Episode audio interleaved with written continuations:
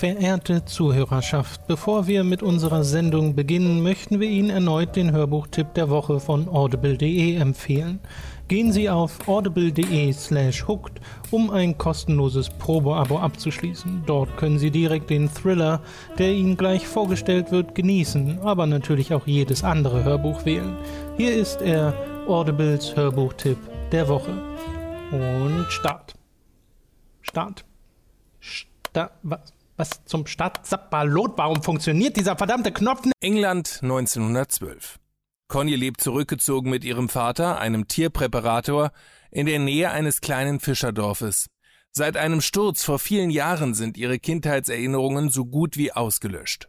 Manchmal kommt ihr aber plötzlich etwas in den Sinn, zum Beispiel ein Gedicht, das sie in der Schule auswendig lernen musste. Denn wenn der Glocke Ton entflieht, zur Stund der Mitternacht, ein Zug verfluchter Seelen zieht gespenstisch durch die Nacht.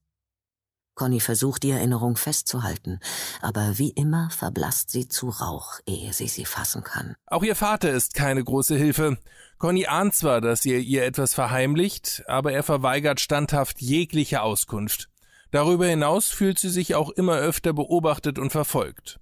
Und eines Tages entdeckt sie in den Sümpfen etwas Sonderbares. Zuerst sah Conny nichts Ungewöhnliches. Dann verharrten ihre Augen auf etwas Buntem im Schilf. Stoff.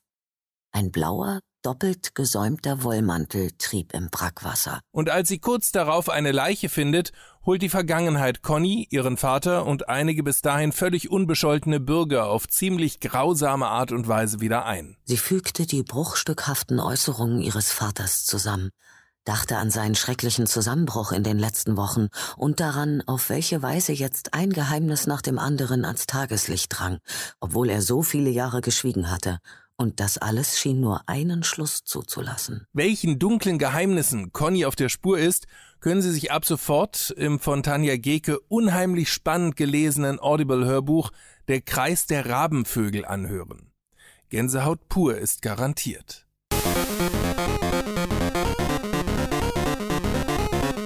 Willkommen bei Hooked FM Folge 106. Wir reden über die Fire Emblem Direct, über ein AMA mit Gabe Newell, über die Spiele Gravity Rush 2, Sundered, über Resident Evil 7 und Resident Evil The Final Chapter und über Sherlock Season 4, Episode 2 und 3.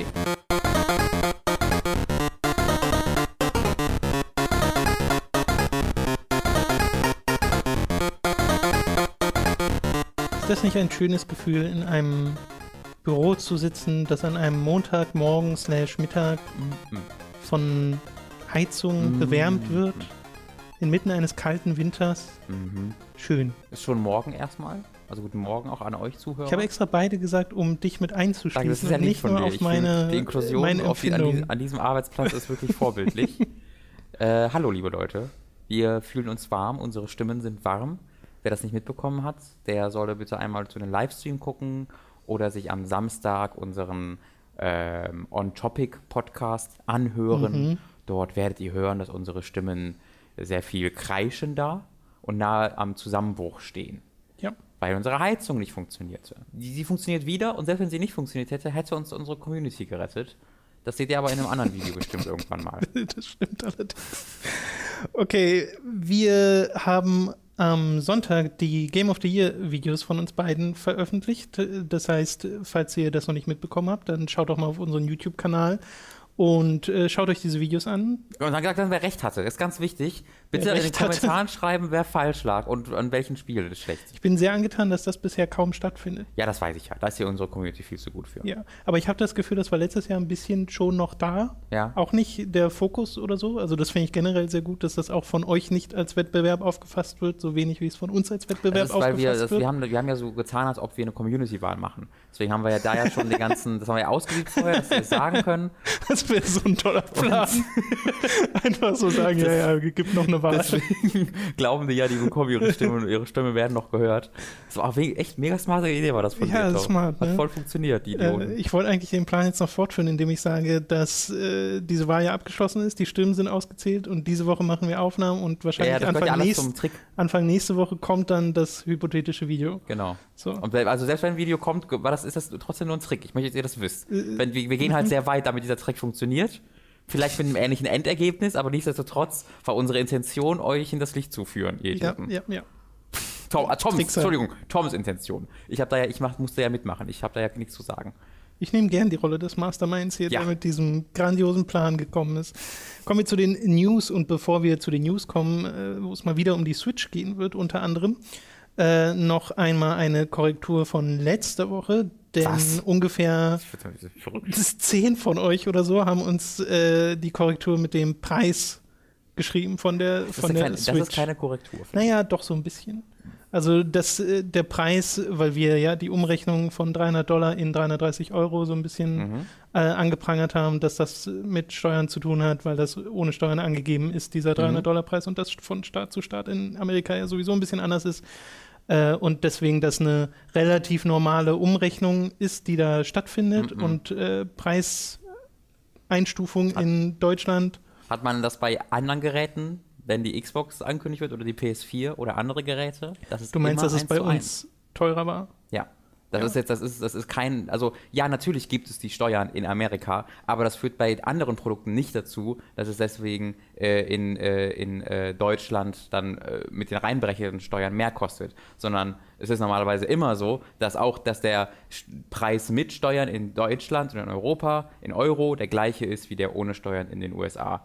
Und äh, deswegen prangern wir ähm, Nintendo dafür an, dass sie das jetzt anders machen und dass sie da den Europäern mehr aufladen, weil das nicht die Regel ist in, und weil offensichtlich es auch anders geht, äh, wie alle anderen Also, Firmen zeigen. Bei mir wäre der Hauptgrund immer noch, dass es an und für sich einfach ein sehr hoher Preis ist Ja. und dass es in Kombination mit den ganzen äh, Accessoires, die nebenher verkauft Mhm. werden, für teilweise sehr hohe Preise einfach immer noch zu viel ist. Ja. Vollkommen unabhängig davon, wie äh, Steuerumrechnung oder Ja. Preisumrechnung dann am Ende Ich stattfindet. glaube, es gab Ich mal eine find's auch- Playstation, irgendeine Playstation-Version, die dann auch mehr gekostet hat. Ich, ich Ähm, finde es ehrlich gesagt auch nicht so sonderlich smart, einen Preispunkt zu haben von 330, weil eine 299, also dieses 99-Ding im, im. Ja. Markt ist ja immer was Psychologisches, dass du halt diese kleinere Zahl davor hast und eben nicht die 300er-Grenze überschreitest. Und ich glaube, dass ihnen das zugutekommen würde, auch in Deutschland äh, beziehungsweise in Europa zu sagen, okay, es sind halt 299,99, Mhm. ähm, weil das hat ein ist immer noch ein ziemlich hoher Preis Ja. und immer noch mehr als viele gerechnet hätten, weil ja 250 so ein Ding war, wo zumindest darauf gehofft wurde. Ich Mhm. finde jetzt 300 nicht so wahnsinnig überraschend, aber 330 ist so eine komische, ist einfach ein komischer Preis, Ja. finde ich. Okay, das wollte ich nur noch sagen. Und äh, es gab ein paar Leute, die sich über unser Microsoft und Scalebound Ding echauffiert haben, dass zumindest die Möglichkeit erwähnt sein soll, dass es vielleicht Scalebound äh, bzw. Platinum Games ist, die irgendwas bei der Entwicklerorganisation Ich äh, hätte nicht falsch oft da betonen können, was das was Gerüchte sind und was nicht Gerüchte Nee, sind. ich weiß, ich Also, weiß, ich weiß, ich weiß. Äh, trotzdem diese Möglichkeit, Ja. die, die sind wir ja nicht mal angegangen, Ja. dass äh, eventuell Microsoft Naja, einfach halt aufgrund verschiedener äh, Deadline, verpasster Deadlines von Scalebound gesagt hat, okay, das war's. Am Ende wird es wahrscheinlich eh darauf hinauslaufen, dass es ein Misch aus all dem ist. Aber unsere, unser Gespräch kam ja zustande aufgrund vergangener Ereignisse äh, um Microsoft und Drittparty-Herstellern und im Kontext der aktuellen Exklusivspiellandschaft, die Microsoft halt hat.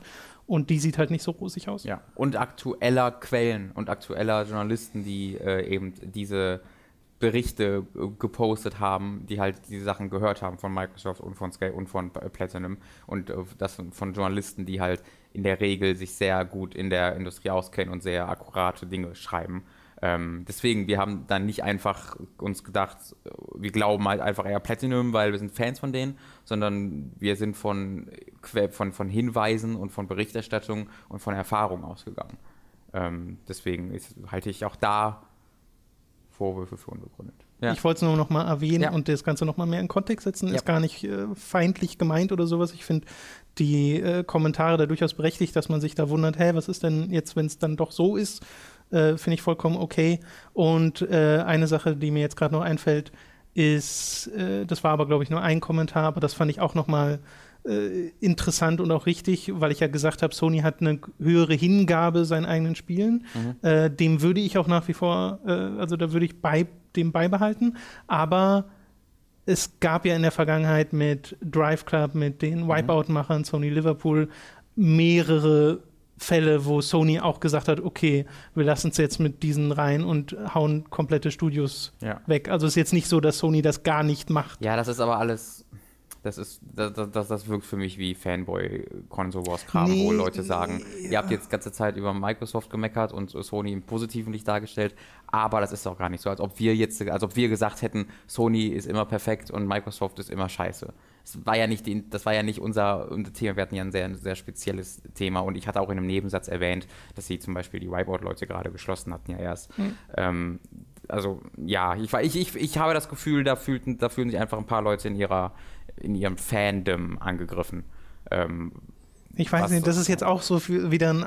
Ja, das, so, so fühlt. Ich kann nur sagen, dass ich das so fühle. Nee, ist ja, ist ja okay. Ist ja okay. Ja. Wie gesagt, ich wollte das nur noch mal in Kontext äh, setzen, unser Gespräch von letzter Woche. Ja. Und jetzt kommen wir zu den tatsächlichen äh, News. Es gab nämlich ein Fire Emblem Direct in der letzten Woche, wo diverse Fire Emblem-Spiele tatsächlich angekündigt wurden. Mhm. Äh, das war aber nicht allzu lang, dieses Ding. Ich habe es trotzdem live verfolgt und war erstmal von der Präsentation recht angetan, weil Juri Löwenthal das äh, da als Erzähler eingesetzt mhm. wurde.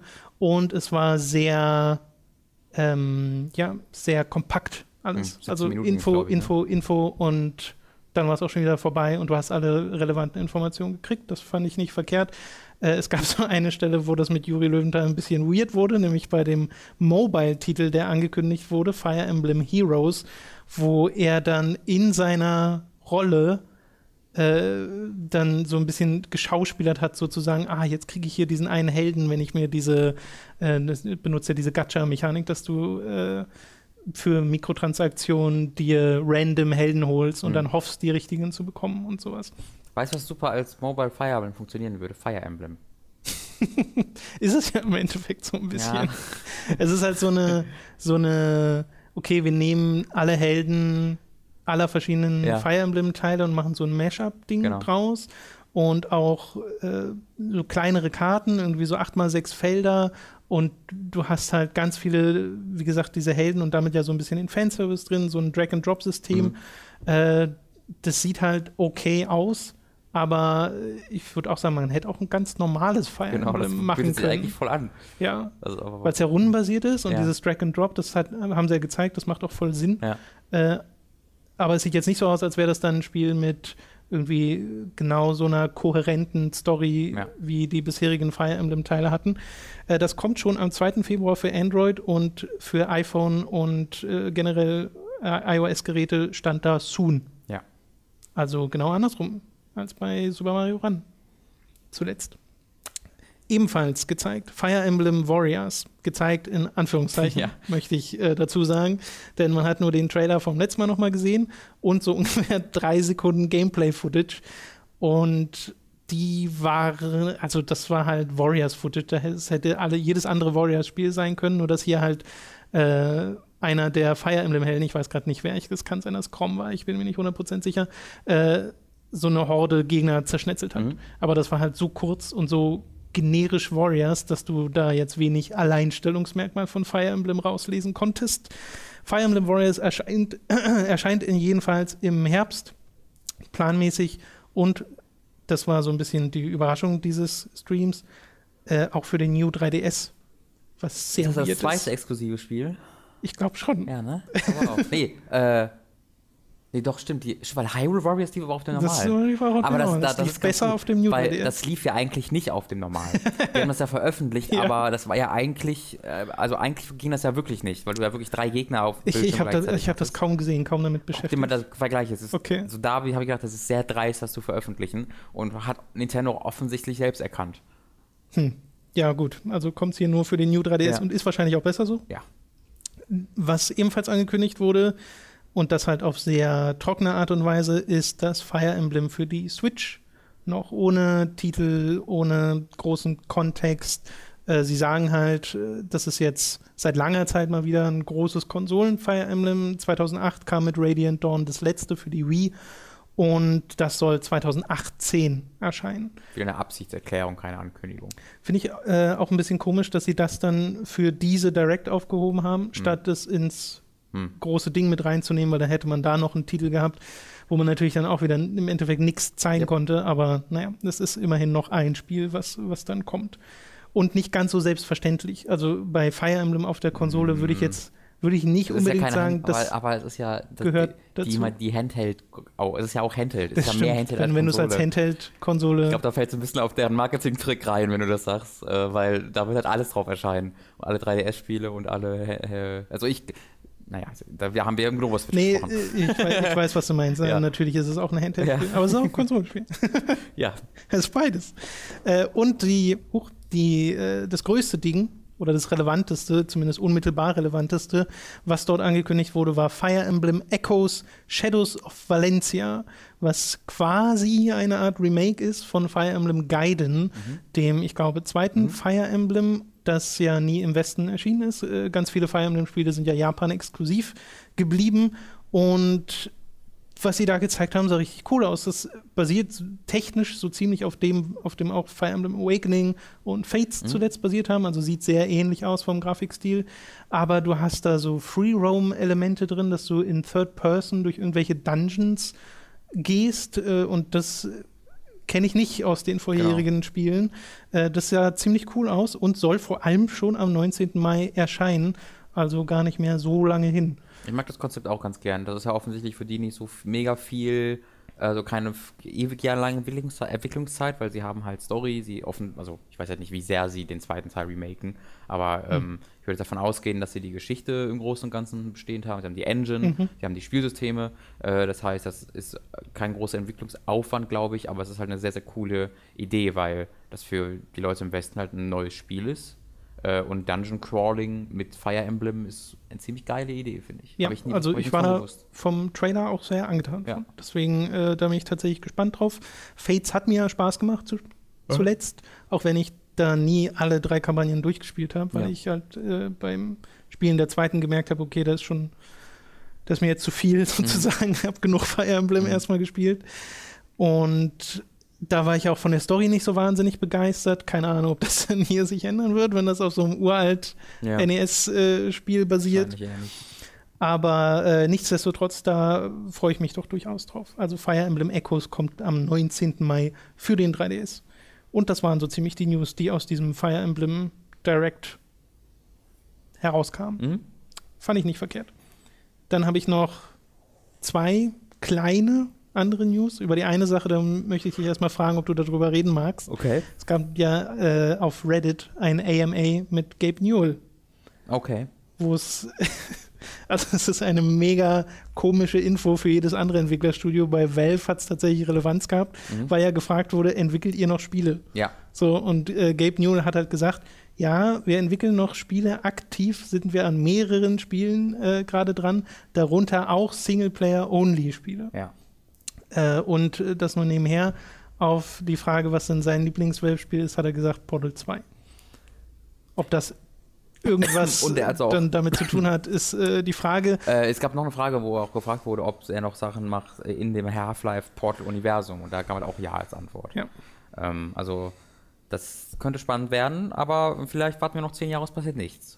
Ja, was ich mich halt. Weil vergiss nicht, sie haben auch äh, Hardware Episode dreimal angekündigt. Nee, ja, ja, ja. Aber was ich mich halt frage, in welchem Kontext erscheint das dann? Ich Ja. weiß nicht, ob das in dem AMA auch geklärt wurde, aber das kann ja dann genauso gut ein VR-Ding sein, oder nicht? Ey, ja, ja, kann, kann sehr gut sein. Ich bin halt der Meinung, ich weiß ja, also ich frage mich halt wirklich, wie Gabe Newell diese Firma leitet. Ob der auf nur Profit aus ist, aktuell. Ja. Ob der davon geleitet wird, weil der Mann ist halt, hat halt mehr, ist halt reicher, ist einer der reichsten Menschen der Welt. Ja. Der war jetzt gerade unter der, irgendwie in der Top 100 Liste oder Top 250 Liste oder sowas. Ähm, wo er sehr viele Leute, von denen du glauben würdest, dass sie Donald Trump äh, zum Beispiel hinter sich gelassen hat. Ähm, und das habe ich halt nie bedacht, so in der Form. Ich dachte, ja klar, hat er ein bisschen Geld, was er so viel Geld hat, wow. Ähm, deswegen, der Mann müsste eigentlich, ich, ich, ich, das, das frage ich mich halt, ob der trotzdem noch diese Firma komplett ausschließlich Profit, Profit, Profit, weil dann ist diese Firma am größten, bestmöglichen Punkt und er muss nichts anders machen, jemals. Ähm, aber andererseits haben, hat Valve als Firma und er auch als Privatperson hat so eine unglaubliche Kohle, dass sie halt solche Spiele auch einfach mal machen könnten. Also sie könnten halt einfach mal sagen, wir machen jetzt vier Jahre an den besten Singleplayer-Shooter aller Zeiten und dann machen wir damit okay Geld. Vier. Und 14 Ja. äh, und, dann ist, und dann ist gut. Vielleicht machen sie das ja seit StarCraft 2. Ich weiß es ja nicht. Ja, Ähm, aber ich weiß, äh, Valve hat mich in, de- in den letzten zehn Jahre, zwölf Jahre, ausschließlich enttäuscht. Nee, Portal 2. Nee, ich wollte gerade sagen, der das ist ein Ausnahme bisschen mit Portal übertrieben. 2 und Portal. Äh, nee, nicht auch nicht zwölf, also seit, seit, seit der Orange also Box mit der Ausnahme.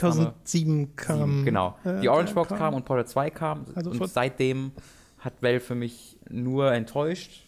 Und zwar auf, also sowohl auf Veröffentlichungsbasis, aber auch als vom Verhalten her und von ihrem Kunden. Ich finde, das waren vor allem die letzten fünf Jahre, die so, Ja, ja. das so ein bisschen Ja, gezeigt recht. haben, okay, dass man äh, das Gefühl hat, da scheint weniger Interesse für tatsächlich Spieleentwicklung und Spiele generell zu bestehen Mhm. und mehr Interesse an dem ganzen Store-Gehampel mit Steam.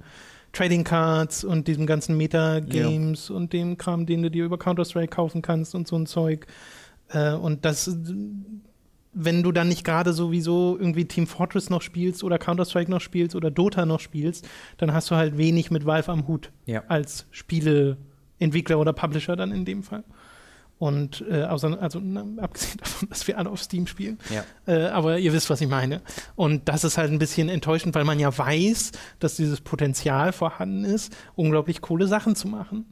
Und äh, ich meine, Half-Life 3 wäre so das, das ultimative Ding, weil ich glaube, dass das tatsächlich noch geht. Ich glaube auch, dass Valve die, die Power hat, äh, den Erwartungen gerecht zu werden, die an ein Half-Life 3 äh, gestellt werden. Aber ich würde mich auch über ein neues Portal freuen, Mhm, ja, auf jeden Fall. weißt du? Oder über was ganz Neues. Über, ja, also ich, ich hätte gerne was in dem Universum. Einfach. Ja. In, in dem, weil ich das für so brutal verschwendet halte. Ich, per Portal 2 hatte ja auch so ein, zwei, also kein Cliffhanger, aber es hatte ähm, ein, zwei Punkte, Stichpunkt Borealis, wo du ja, Mhm. Oder Portal 1 war das vielleicht sogar, weiß nicht. Jedenfalls gibt es da noch viele offene, offene Storystränge. Also vor allem Portal 2. In Portal 1 war das noch sehr zurückgefahren, Ja. diese Stimmt. Ja. äh, Kombination mit Half-Life. Also da ist so viel noch offen und das ist halt so, also ich, ich halt ein, ja, es Ja. Ist, ich fühle ich fühl mich, ich fühl mich nicht als, als Fan nicht respektiert von Valve. Das ist so mein großes Problem. mit dem. Mhm. Naja, was ja nicht nur dadurch kommt, dass sie halt keine Spiele machen, Mhm. sondern halt Genau. auch, dass sie so kommunizieren, wie Genau. sie kommunizieren. Genau. Also das gilt ja sowohl bei der Ankündigung von Spielen oder generell der Art und Weise, was macht Valve gerade so, Ja. äh, wie auch bei Sachen, Steam Store geht über Weihnachten down Ja. und du kriegst halt keine Info von Daten Valve. sind geklaut und man erfährt das einen Monat später. Ja. Äh, Gibt es ja auch. Also die, oder, oder, oh, da ist ja ein Glücksspiel mit unseren Systemen. Wussten wir gar nicht. Lalalala. Das ist sehr, sehr viel Scheiße, die sie fabriziert haben die letzten Jahre. Mal gucken, ob da demnächst mal ein tolles Spiel wenigstens rauskommt. Aber äh, wie gesagt, das ist so ein Ding. Wenn es da ist, ist da und Mhm. bis dahin ist erstmal so. Äh, äh, Ey, Half-Life äh. 2 ist mein absolutes Lieblingsspiel. Wie gesagt, also wenn der Ja. kommt, dann bin ich mir sehr sicher, dass ich da total drauf abgehen werde. Die letzte Mini-News, die ist noch quasi gar keine News, sondern wird erst am 26. Januar eine, denn Obsidian veröffentlicht gerade auf ihrem Twitter-Account und auch auf der Website verschiedene Bilder mit äh, diversen Zitaten, wo am Anfang noch gerätselt wurde, hä, worauf spielt das denn an? Und es ist schon sehr eindeutig, dass es, also es, es ist das Pillars of Eternity-Universum, auf das angespielt wird. Und es wird ein zweites Pillars of Eternity angekündigt und dann zwar halt, äh, und zwar halt am 26., äh, weil das wurde jetzt zuletzt, ich glaube, gestern oder so, äh, das letzte Bild, was sie da veröffentlicht haben in dieser Teaser-Reihe, hatte einfach die Zahl 26 und Okay. einen Punkt als äh, Bildbegleitung. Deswegen gehe ich mal stark davon aus, äh, dass wir am 26. Januar, also im Laufe dieser Woche, die Ankündigung von Pillars of Eternity 2 sehen werden, worauf ich mich sehr freue, weil Pillars of Eternity war super. Aber viel mehr will ich da noch nicht drauf eingehen, weil nächste Woche haben wir dann da wahrscheinlich mehr Infos zu. Ja. Dann können wir zu den Spielen kommen, die wir diese Woche gezockt haben. Bei mir war das vor allem eines, nämlich Gravity Rush 2. Das habe ich gestern durchgespielt und es ist sehr schwer, dieses Spiel, äh, über dieses Spiel zu reden, oder es fällt mir zumindest schwer, weil Gravity Rush 2 ein Spiel ist, das ich total liebe. Also wirklich, ich, ich äh, habe so oft mit einem breiten Grinsen davor gesessen und hatte mehrere Gänsehautmomente in diesem Spiel, wo ich wirklich dachte, holy crap, weil die machen so komische Sachen. Das ist so ein eigenartiges Spiel und es erinnert mich in seinen, in seinen, ja total, in seinen Twists and Turns an an ein Kojima-Spiel. Also, wo ich sagen würde, da säße ein Kojima davor und würde sagen, ja, habe ich jetzt mit gerechnet. Mhm. Aber komplette, der komplette Rest der Menschheit denkt, hä? Ja. und es ergibt erstmal wenig Sinn. Ich habe mir ähm, gestern die ein, eine 30-Minuten-Rückblick mal zum ersten Teil angeguckt. Ja. Und ich dachte mir auch, also ich habe es halt größtenteils wieder vergessen. Und das ist so, ich habe mich wieder daran erinnert, wie weird dieses Spiel sich aber auch erzählt. Ja. Weil es dir halt auch nichts erklärt, wie du ja sagst. So, das ist da so, und es wirft so viele Konzepte auf sich. Ja. Und diese Welt ist so komplex und kompliziert vor allen Dingen. Und dann vergeht die Zeit schneller und langsamer. Und dann gibt es hier Creators und dann erschaffen die eine Welt. Und dann gibt es einen Träumer, der den Creator, aber die heißt genauso und sieht auch genauso aus. Und boah, das ist so weird. es ist tatsächlich sehr, sehr weird. Ist aber sehr gut, dass du dir das vorher angeguckt hast. weil, wenn ihr Gravity Rush 1 nicht gespielt habt und selbst wenn ihr es vor Jahren mal gespielt habt ja. und das nicht mehr im Kopf habt, was dort passiert ist, wer die Charaktere waren, äh, dann werdet ihr hier hoffnungslos verloren sein. Also am Anfang geht's noch, mhm. äh, aber ab der zweiten Spielhälfte, da kamen halt Charaktere wieder, wo ich so erstmal, ach, du bist das. Mhm. So. Und bei manchen, äh, die erstmal nur im Namen genannt werden, ohne Bild, musste ich mal ins Wiki ja. gehen von Gravity Rush, um mir zu, in Gedächtnis zu rufen, wer das war, weil ja die Leute in Gravity Rush auch alle sehr komische Namen haben. Also es ist ja nicht so, dass die ja, äh, ganz normal äh, betitelt sind. Aber. Wie ist der, wie ist der Militärtyp aus dem ersten Teil nochmal? Die. die D, ja, D Apostroph genau. Nelika oder so. Ja, genau, Denelika oder so. Ja. Das ist so mega komisch. genau, das war so einer der Antagonisten aus ja. dem ersten Teil. Der aus dem Nichts kam, der war, also so, komisch, boah, so ein komisches Spiel. War der äh, und die Story von Gravity Rush 2 ist absolut faszinierend, mhm. aber es fällt mir sehr schwer, einen großen Sinn draus zu machen an manchen Stellen. Also ich habe halt heute mich mal ein bisschen in den NeoGAF Spoiler-Thread mhm. äh, reingelesen und das ist dann schon sehr interessant, wenn man so diese Story-Spekulation mitliest und da tatsächlich auch mitkommt, weil ich da gerade up-to-date bin. Aber da gibt es halt noch diverse offene Fragen, mhm. wo die Leute sich denken, okay, ist das dann was für diesen Raven-DLC, der noch kommen soll? Keine Ahnung. Ähm, ich war trotzdem sehr zufrieden mit dem Ende. Mhm äh, weil für mich Gravity Rush 2 vor allem über seine Charaktere funktioniert. Mhm. Und die übergreifende Story, die finde ich mega unterhaltsam, mhm. aber auch total komisch. Mhm. Also ich habe auch mehrmals davor gesessen und gedacht, hä, hä? Ja. Äh, weil Gravity Rush 2 auch Sprünge macht. Ah, wie, also, also, ist es sehr wie der erste Teil, weil der erste Teil ja, war ja, auch wirklich. so, dass du drei unterschiedliche, vier oder vier unterschiedliche Geschichten eigentlich erzählst bekommst in dieser, in dieser Genau, Story. und das ist hier sehr ähnlich und es macht halt auch diese, wie gesagt, diese Sprünge, wo du plötzlich ganz woanders bist und das Spiel dir quasi zutrauen möchte, diesen Zusammenhang selbst äh, zu erschließen und du aber erstmal eine Weile brauchst. Und es ja. geht zwar irgendwie dann schon, also dass man dann so denkt, ah, okay, äh, aber äh, jetzt so eine zusätzliche Comic-Sequenz oder Cutscene dazwischen hätte jetzt auch nicht schlecht getan, um diese Zusammenhänge nochmal mhm. zu erklären. Und was wiederkehrende Charaktere angeht, macht es halt einen, keinen guten Job, die nochmal einzuführen neu einzuführen. Also wenn ihr die Charakterisierung aus Teil 1 nicht habt, fehlt sie euch einfach ja. in Teil 2 ja. bei manchen Leuten. Und das ist ein bisschen schade. Mhm. Also ich glaube, es wird Leute geben, die Gravity Rush 2 durchspielen und sagen, die Story ist ja absoluter Müll, was soll denn die Scheiße? Mhm.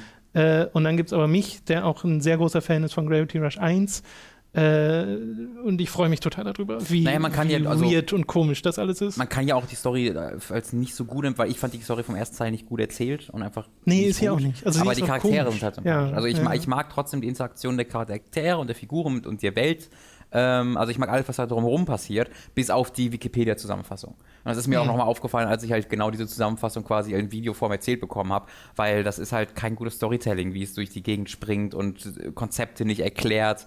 Ähm, das wirkt halt wirklich so, als ob, wie, als ob der Silent Hill-Schreiber die Art und Weise, wie er Silent Hill geschrieben hat, auf dieses epische, riesige Ding übertragen hat. Das heißt, sehr subtil und nicht viel erklärt, aber das passt halt nicht so wirklich mhm. zu der Stimmung und zu der Art und, und, und, und, zu der Art der Geschichte, die da er erzählt wird. So, ich habe das Gefühl, ich, ich erkenne diese Ursprünge da bei ihm. Ja, ich musste da witzigerweise wieder an Final Fantasy XV denken. Ja. Wir haben ja im Livestream schon gesagt, hoch, komisch viele Parallelen zu Final mhm. Fantasy, weil man ja auch diese zwei Anime-Folgen am besten gesehen haben muss mhm. vorher, um zu verstehen, warum, Gravel, äh, warum Cat und Sid äh, und Raven überhaupt in dieser neuen Welt landen. Und das Verstehen so muss, noch, muss auch in großen Anführungszeichen gesetzt werden, ja. weil da habe ich mir auch gestern angeguckt und so, ah, jetzt verstehe ich endlich alles.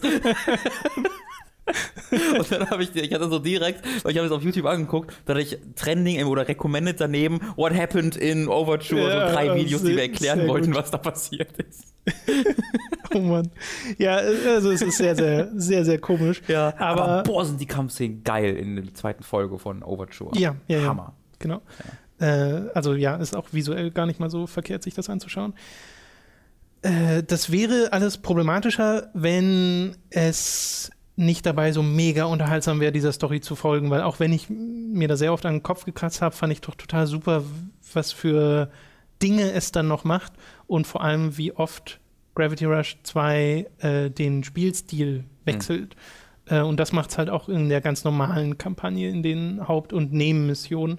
Und du hast im Endeffekt diese Basis, die Gravity Rush 1 gelegt hat, ne? eine offene Welt, dieses Gravity Gameplay, dass du auf Knopfdruck quasi den den aktuellen Boden neu definierst. Mhm. Also wenn du in den Himmel zeigst und äh, R1 drückst, dann fällt halt Cat gegen Himmel, weil die Schwerkraft umgedreht wird. Und das kannst du ständig in jede Richtung machen und fliegst so quasi durch die Gegend. Und das finde ich macht auch hier wieder super viel Spaß, weil auch die Spielwelt so ultra hübsch ist. Also ich mag die wirklich, wirklich gern, mhm. äh, was so diese kreative Gestaltung angeht und vor allem auch die Lichtstimmung, mit denen sie spielen, weil es gibt ja so quasi verschiedene Gebiete aus verschiedenen zusammenhängenden, schwebenden Inseln und die sehen alle sehr unterschiedlich aus. Äh, und das hat mir sehr gefallen, äh, da wieder einfach nur durchzubrausen und diese äh, Kristalle einzusammeln, die du brauchst, um dann Power-Ups zu machen. Ja. Äh, was sie hier anders machen als im ersten Teil, ist diese ganzen Schwebefähigkeiten. Also das, du hast ja im ersten Teil Power-Ups benutzt, um äh, beziehungsweise Kristalle benutzt, um deine Geschwindigkeit, deine Gravity Gauge, also wie lange du in der Luft bleiben kannst, um das alles zu verbessern. Mhm. Das passiert jetzt automatisch okay. mit Level-Ups. Das Ding ist, du hast halt nie ein Gefühl davon, wie weit du gerade dran bist am nächsten Level Up. Das passiert einfach ab und zu steht man da, Level Up. Okay. So, ist ganz komisch. Also ist also, das einfach, also, aber du hast ja auch ein Upgrade-System. Ja, genau, und das beschränkt sich aufs Kampfsystem. Okay, aber dieses Level-Up, ist das dann an vorgegebenen Storypunkten oder es kam Gefühl, immer nach Mission. Es kam immer nach Mission und zwar manchmal nach Nebenmissionen, manchmal nach Hauptmissionen. Kann sein, dass es im Statistikmenü irgendwo angezeigt also wird. Bist du dir auch, also ist man sich gar, bist du dir gar nicht so sicher, ob das jetzt an Erfahrungspunkte oder nee, genau. gebunden ist. Also ich glaube eher, dass das irgendwie Anzahl von Missionen ist. Aber falls ihr das irgendwie gerade, äh, liebe Zuhörer, besser wisst, schreibt es ja. gerne in die Weil Kommentare, weil das könnte ich mir auch vorstellen, dass es bestimmte Missionen gibt, die bestimmte das Sachen kann auch sein. Ich habe mir das nicht so erschlossen. Ich habe halt ab und ja, zu mal gehabt Level Up und dann hat es halt ein bisschen mehr Gravity Gauge oder sowas. Ähm, aber du hattest da selbst wenig Einfluss drauf. Okay. Äh, was du dann, wie gesagt, aufrüstest, sind die Kampffertigkeiten äh, und da hast du dieses Typ, die typischen Sachen, so Gravity Kick zum Beispiel, was ja auch im ersten Teil so war, das dein Hauptangriff, ja. dass du einfach zu dartest auf die Gegner aus der Luft äh, den du jetzt verbessern kannst und ihm neue, also ihm Kombos geben kannst, also mehrere Kicks hintereinander machen kannst. Hast diese Boden-Nahkampfangriffe, wo sich die Upgrades auch meist darin äußern, dass du mehr, also längere Kombos aneinander rein kannst, was aber im Endeffekt nur Button-Mashing ist. Mhm. Ähm, und ein paar Ausweichmoves, ein paar Special-Moves. Äh, und Stasis ist hier ein größerer Teil. Das ist dieses Ding, dass du halt Objekte um dich herum schweben hast, die mhm. du dann als Munition verwendest, um sie auf Gegner zu schießen. Und mein, eine der Kritikpunkte an Gravity Rush 1 ist ja, dass der Kampf sehr eintönig wird mit der Zeit, ja. weil du ja nur diesen Gravity-Kick hast. Und zwar auch schon dieses Stasis-Dings gab es da ja auch schon, dass du Gegenstände schmeißen kannst. Das hat ja kaum benutzt, ja. weil es sehr clunky war. Genau. Und dadurch und du wurde, musstest vor allem auf dem Boden dich erstmal genau, dafür begeben und genau, meistens genau. bist du halt lieber durch die Gegend geflogen dadurch wurde das halt sehr samey mit ja. der Zeit und dann waren die Kämpfe halt auch nicht so spannend und du hast nur gegen Navy gekämpft. Mhm. Und das machen sie jetzt hier deutlich besser. Also die Kampfabwechslung ist sehr viel höher, weil du kämpfst nicht nur gegen diese Navy, also diese komischen, nach Seekreaturen aussehenden schwarzen Blobbeldinger mit ihren pink leuchtenden Schwachpunkten. Wobei es im ersten Teil auch Panther Navy gab. Äh, nee. Habe ich doch, habe ich in dem Rückblick Panther gesehen. Navy? Es gab Panther Navy. Also du selbst hast doch eine, eine Katze, die zu einem Ach, so war das? Panther Das ist der wird. Rückblick hat bei mir nicht so gut funktioniert, Okay. glaube ich. Also ich kann mich nicht an tatsächliche Panther-Navy erinnern. Nee, glaub, das die- kann sehr gut sein, glaub- ich es einfach falsch Ich glaube, die sehen habe. alle aus wie Meereskreaturen. Okay. Und ähm, du kämpfst halt nicht nur gegen die in Gravity Rush 2, du kämpfst auch sehr viel gegen Menschen, verschiedene. Ja, was sehr unfair ist. Äh, die kommen witzigerweise auch wie in Final Fantasy 15 ganz oft mit so Dropships und fallen dann da so raus. Dachte ich auch so, das ist komisch, Das ist ja dass, lustig. dass, dass diese Parallelen hier mal Ja. weitergehen. Äh, das Witzige ist aber, gegen die zu kämpfen, äh, da fühlst du dich noch mal mächtiger, weil du Ja, kämpfst ja. meist gegen deutlich mehr. Äh, also gern mal gegen 10, 15 auf einmal. Und die sind nicht immun gegen äh, das Stasisfeld. Ja. Das heißt, du schnappst dir die als Munition und Mhm. schmeißt die dann gegen die anderen. Unglaublich grausam. Das ist sehr grausam, aber macht auch sehr viel Spaß. äh, also, und das, das meine ich dann auch mit Kampfabwechslung. Ich bin nicht die ganze Zeit am Gravity kicken. Ja. Ich habe wirklich alle Kampfvarianten benutzt, habe den Nahkampf am Boden benutzt, habe die Gravity Kicks benutzt, habe die äh, Stasis benutzt Mhm. und die verschiedenen Spezialfähigkeiten. Und dann ab der Hälfte oder so, oder nee, ein bisschen früher, äh, fängst du dann an, die neuen Schwerkraftsmodi zu bekommen. Mhm. Mondphysik und Jupiterphysik. Und bei Mondphysik wirst du dann federleicht und kannst so Sprünge machen. Oh, cool. Äh, das hat mich dann so ein bisschen erinnert an irgendwie Hulk oder so, Mhm. der so ganz weit springen kann. So zuletzt hatten wir das ja in diesem Lego-Spiel, ne, wo du mit dem Hulk auch so äh, äh, Mhm. Gebäude hochspringen kannst. Und so wird es dann hier. Prototype. Äh, und sie machen es ja auch manchmal so, dass sie dir dann bestimmte Kräfte wegnehmen, dass du dann nur noch das machen kannst, um irgendwo hochzukommen. Ja. Äh, es macht aber tatsächlich Spaß. Und bei der Jupiter-Physik ist es so, du wirst einfach mega schwer und bist dann nur noch sehr langsam zu Fuß, Mhm. aber kannst dafür so einen aufgeladenen Gravity-Kick machen und der ist super cool, wenn du den äh, einfach nur mitten in den Marktplatz reinmachst, wo so fünf Navy stehen und Ja. halt diese ganzen kleinen Hütten äh, von den Verkäufern und du berstest da rein und es zerspringt halt alles in tausend Teile. Mhm. Äh, das sieht super cool aus. Äh, von daher, mit denen hatte ich auch meinen Spaß, auch wenn ich sie nicht so viel benutzt habe, wie ich dachte zuerst. Also zum Schluss wird es ein bisschen mehr Mhm. so, aber äh, gerade was so Bewegung äh, angeht, da bist du halt die meiste Zeit im ganz normalen Stil unterwegs. Und switcht das übrigens mit so äh, auf dem Touchpad nach oben swipen ist Mond und auf dem Touchpad nach unten swipen ist Jupiter-Physik. Äh, was tatsächlich ziemlich gut funktioniert. Also ich hatte da nie jetzt die Probleme, dass irgendwie die Eingabe falsch verstanden wird oder so. Okay, das sind so die, die Spielsysteme, die es hat.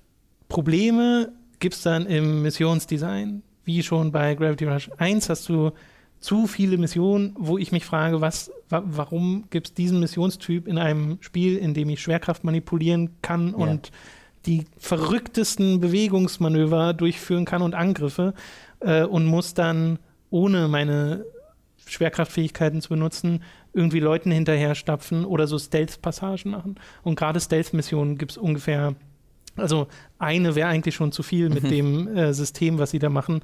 Äh, als Abwechslung finde ich es halt dann ganz okay, aber es sind halt einfach, es kommt zu oft vor, dass du irgendwie entdeckt werden kannst von irgendjemandem und musst dann irgendwie zum letzten Checkpoint zurück und es wird nicht gut äh, angezeigt, wann und wie, unter welchen Umständen du tatsächlich entdeckt wirst. Final Fantasy 15 Vergleiche werden langsam absurd. Stimmt, da gab es ja Stealth-Mission. äh, das äh, hat nicht wirklich viel Spaß gemacht, diese Art von Mission. Das Ding ist, meistens sind sie ja sind, sind die Missionen in mehrere Staffeln unterteilt. Das heißt, du hast dann diese Stealth-Passage und danach kommt aber irgendwie nochmal ein Action-Ding oder ein Gravity-Slide-Ding Ja. und das ist dann mega cool und sie gehen dann äh, oft noch cool aus der Mission raus. Aber trotzdem hast du halt dieses Ding dazwischen, was erstmal das Tempo ja auch total zurücknimmt und wo ich mich halt frage, was hat das in, einem Spiel wie Gravity Rush zu suchen? Und das habe ich mich schon bei Teil 1 gefragt, weil da gab es die ja auch. Also gerade diese Verfolgeperson XY-Mission bis irgendwo hin Ja. und dann, ja. Äh, was nicht heißen soll, dass es nicht coole Missionen gibt. Die gibt's. Äh, vor allem gibt es super geile Locations. Also du hast ja auch hier wieder so ab und zu Paralleldimensionen Zeugs, in das du reingeworbt äh, wirst und äh, was sie da. ein alter Mann dir den Mantel und du musst ihn angucken. nee, tatsächlich okay. nicht. Äh, was, äh, das verstehen nur Leute, die den ersten Teil gespielt ja, haben. Ja, wirklich. Alle anderen werden sich gerade sehr hart an den Kopf kratzen. was sie hier an Weltendesigns noch so raushauen, ist wirklich super, super hübsch. Also das ist in der kreativen Gestaltung nicht nur von der Stadt, sondern auch von dem, was darüber hinausgeht, super gut. Da, da habe ich mich immer total, also weiß nicht, das hat ja dann auch noch diesen Fotoapparat, ne, diesen Fotomodus, mhm. wo du dann noch Emoticons machen kannst, also Emoticons, äh, wo du so Gesten quasi. Emotionen heißt es, Tom, in der echten Welt. Emotionen. äh, wo du verschiedene Gesten, die du auch sammelst durch Nebenmissionen oder durch diese Dusty Points, wenn Leute deine Fotos äh, ja. positiv bewerten, äh, bekommst. Und das ist halt total lustig, wenn du irgendwie vor einem äh, Endgegner stehst oder mhm. so und du packst erstmal deinen Tripod aus und machst so, eine, so ja, ein Foto davon, wie du, weiß nicht, ein Eis leckst oder so, weil das gibt es als, als Geste ja. in, in dem Spiel. Das finde ich einfach sehr unterhaltsam. Ähm, was kann man noch sagen? Es gibt sehr viel in diesem Spiel drin. Es gibt ja auch so Mining-Missionen, mhm. wo du dann in auch wieder so eine Art Parallelwelten reingehst, die nochmal komplett unterschiedlich aussehen können, um Kristalle zu farmen. Manchmal gibt es auch Spezialereignisse drin. Es gibt die Schatzsuchermissionen, äh, die random generiert, oder nicht random generiert, die dir random zugewiesen werden von anderen Leuten, die Schätze in der Welt finden, davon ein Foto machen und dieses Foto wird dir geschickt und anhand dieses Fotos musst du diesen Schatz suchen. Äh, die machen mir erstaunlicherweise auch Spaß mhm. und ich habe dann auch Spaß daran, selbst ein Foto zu machen, wo ich mir denke, okay, daran kann man das jetzt gut erkennen mhm. und hoffentlich findet es dann der nächste und dann kriegst du irgendwann die Meldung zurück, ja, hier hat jemand gewonnen und du kriegst ein paar Punkte dafür und schaltest eventuell eine neue Geste frei oder sowas. Okay. Also äh, das ist sehr unterhaltsam. Aber vor allem die Sprünge, die es teilweise macht in, in den Missionen, wo ich mittendrin dachte ich so, okay, hier kämpfe ich gerade gegen einen Akira-Boss und der passt halt eigentlich überhaupt nicht gerade hier rein, ja. aber irgendwie ist es auch cool. Ja. Also es ist so weird und dazu hast du halt ne, diese sympathischen Charaktere und die äh, sehr witzigen, äh, auch sehr oft sehr witzigen Dialoge und halt, also das, das Spiel und diese Story und die Charaktere und das galt auch schon für Teil 1, das hat einfach ein sehr, sehr großes Herz. Also mhm. es ist ein sehr warmherziges Spiel. Und das hat mir, wie gesagt, schon beim ersten Teil gefallen und das gilt hier wieder genauso. Deswegen bin ich da auch so positiv rausgegangen, obwohl ich ja, wie ihr merkt, sehr viele Dinge dem Spiel ankreiden kann. Auch, dass es eine äh, teils sehr hakelige Kamera hat, die nicht immer damit zurechtkommt, dass du gerade die wahnsinnigsten Manöver vollführen willst. Und da bin ich sehr tolerant, weil es mir spielerisch sehr große Freiheit gibt in der Mobilität. Deswegen hat mich das auch in Teil 1 nicht wirklich gestört. Hier gibt es aber wiederum ab und zu mal Missionen, die in sehr begrenzten Arealen stattfinden. Und da kommt die Kamera überhaupt nicht mit klar. Mhm. Es gibt so eine Mission, in der du diese Jupiter-Kräfte zum ersten Mal bekommst die ist super weird. Die funktioniert eigentlich nicht. Okay. Also ich glaube, wenn man da Playtester war, hat man so gesagt, ja, gute Idee, aber äh, Übersicht ist quasi nicht vorhanden, ja. weil, äh, das habe ich da festgestellt, wenn dir das Spiel den Horizont nimmt, also du nicht mehr siehst, wo tatsächlich oben und mhm. unten sind in der normalen Welt, ist das unfassbar verwirrend, dieses Spiel. Aber äh, ja, Dafür hat es direkt Kamera, dann. Dafür Kameraproblem. An irgendein Spiel erinnert mich das. Mir fällt aber gerade nicht ein, welches. Stimmt. Das ist komisch. Äh, dafür hat es direkt danach, nach dieser Mission, äh, bei der ich mich so ein bisschen geärgert habe, äh, einen der coolsten und für mich besten Spielemomente, die ich so in den letzten Jahren hatte. Cool. Also wirklich, es ist. Es sind Höhen und Tiefen, die mhm. dieses Spiel hat, aber die Höhen sind für mich persönlich so hoch als Fan von diesem ersten Spiel, dass mhm. es, dass er wirklich also Gravity Rush 2 ist wirklich eine Fortsetzung. Es ist nicht so, wie es so oft so ist, ja, okay, den ersten Teil haben wenige Leute gespielt, also mhm. machen wir jetzt einen zweiten und der hat nur noch wenig damit zu tun. So, äh, so genau, so ein Soft-Reboot. Sondern hier haben sich eher gedacht, ja, wenn der erste nicht gespielt hat, Das finde ich halt so krass, weil das, das hätte ich ja nicht gedacht. Ich auch nicht. Ich dachte schon, boah, das ist zwei nennen, finde ich auch mutig. Aber dass sie dann noch den nächsten Schritt machen und sagen, ah, fickt euch, wir sind wie Metal Gear Solid, ihr müsst alles kennen. Wirklich. Da wollen wir Ocelot. Und auch auswendig kennen am das besten. Das finde ich ganz amüsant. Äh, ja, Okay, ich könnte, glaube ich, noch äh, eine Stunde länger über Gravity Rush 2 reden, aber ich belasse es erstmal dabei. Spielt den ersten Teil unbedingt vorher. Und äh, ja. wenn ihr ihn schon mal gespielt habt, guckt euch zumindest im Wiki nochmal an, was da in der Story passiert ist. Und dann holt euch Gravity Rush 2. Es ist äh, ein sehr, ja, sehr einzigartiges, sehr sonderbares und einfach sehr, sehr sympathisches Spiel Mhm. in seiner Weirdness und dem, was es sich alles traut zu machen. Und es fällt zwar ganz oft auf die Nase, aber Ich freue mich echt drauf, das zu spielen. man möchte es trotzdem weiterspielen. Okay. Werde ich wahrscheinlich heute, ah, morgen, irgendwann im Laufe der Woche angehen. Dann noch ganz, ganz kurz äh, ein Spiel, das ich direkt nach dem Stream weitergespielt Ja. habe letzte Woche, nämlich Sundat, Ja. das neue Spiel der, der Yotun-Macher, äh, Thunder Lotus heißen die, was ja erfolgreich gekickstartet wurde bereits. Kickstarter-Kampagne läuft noch, also wenn ihr da noch äh, die unterstützen wollt, könnt ihr das tun.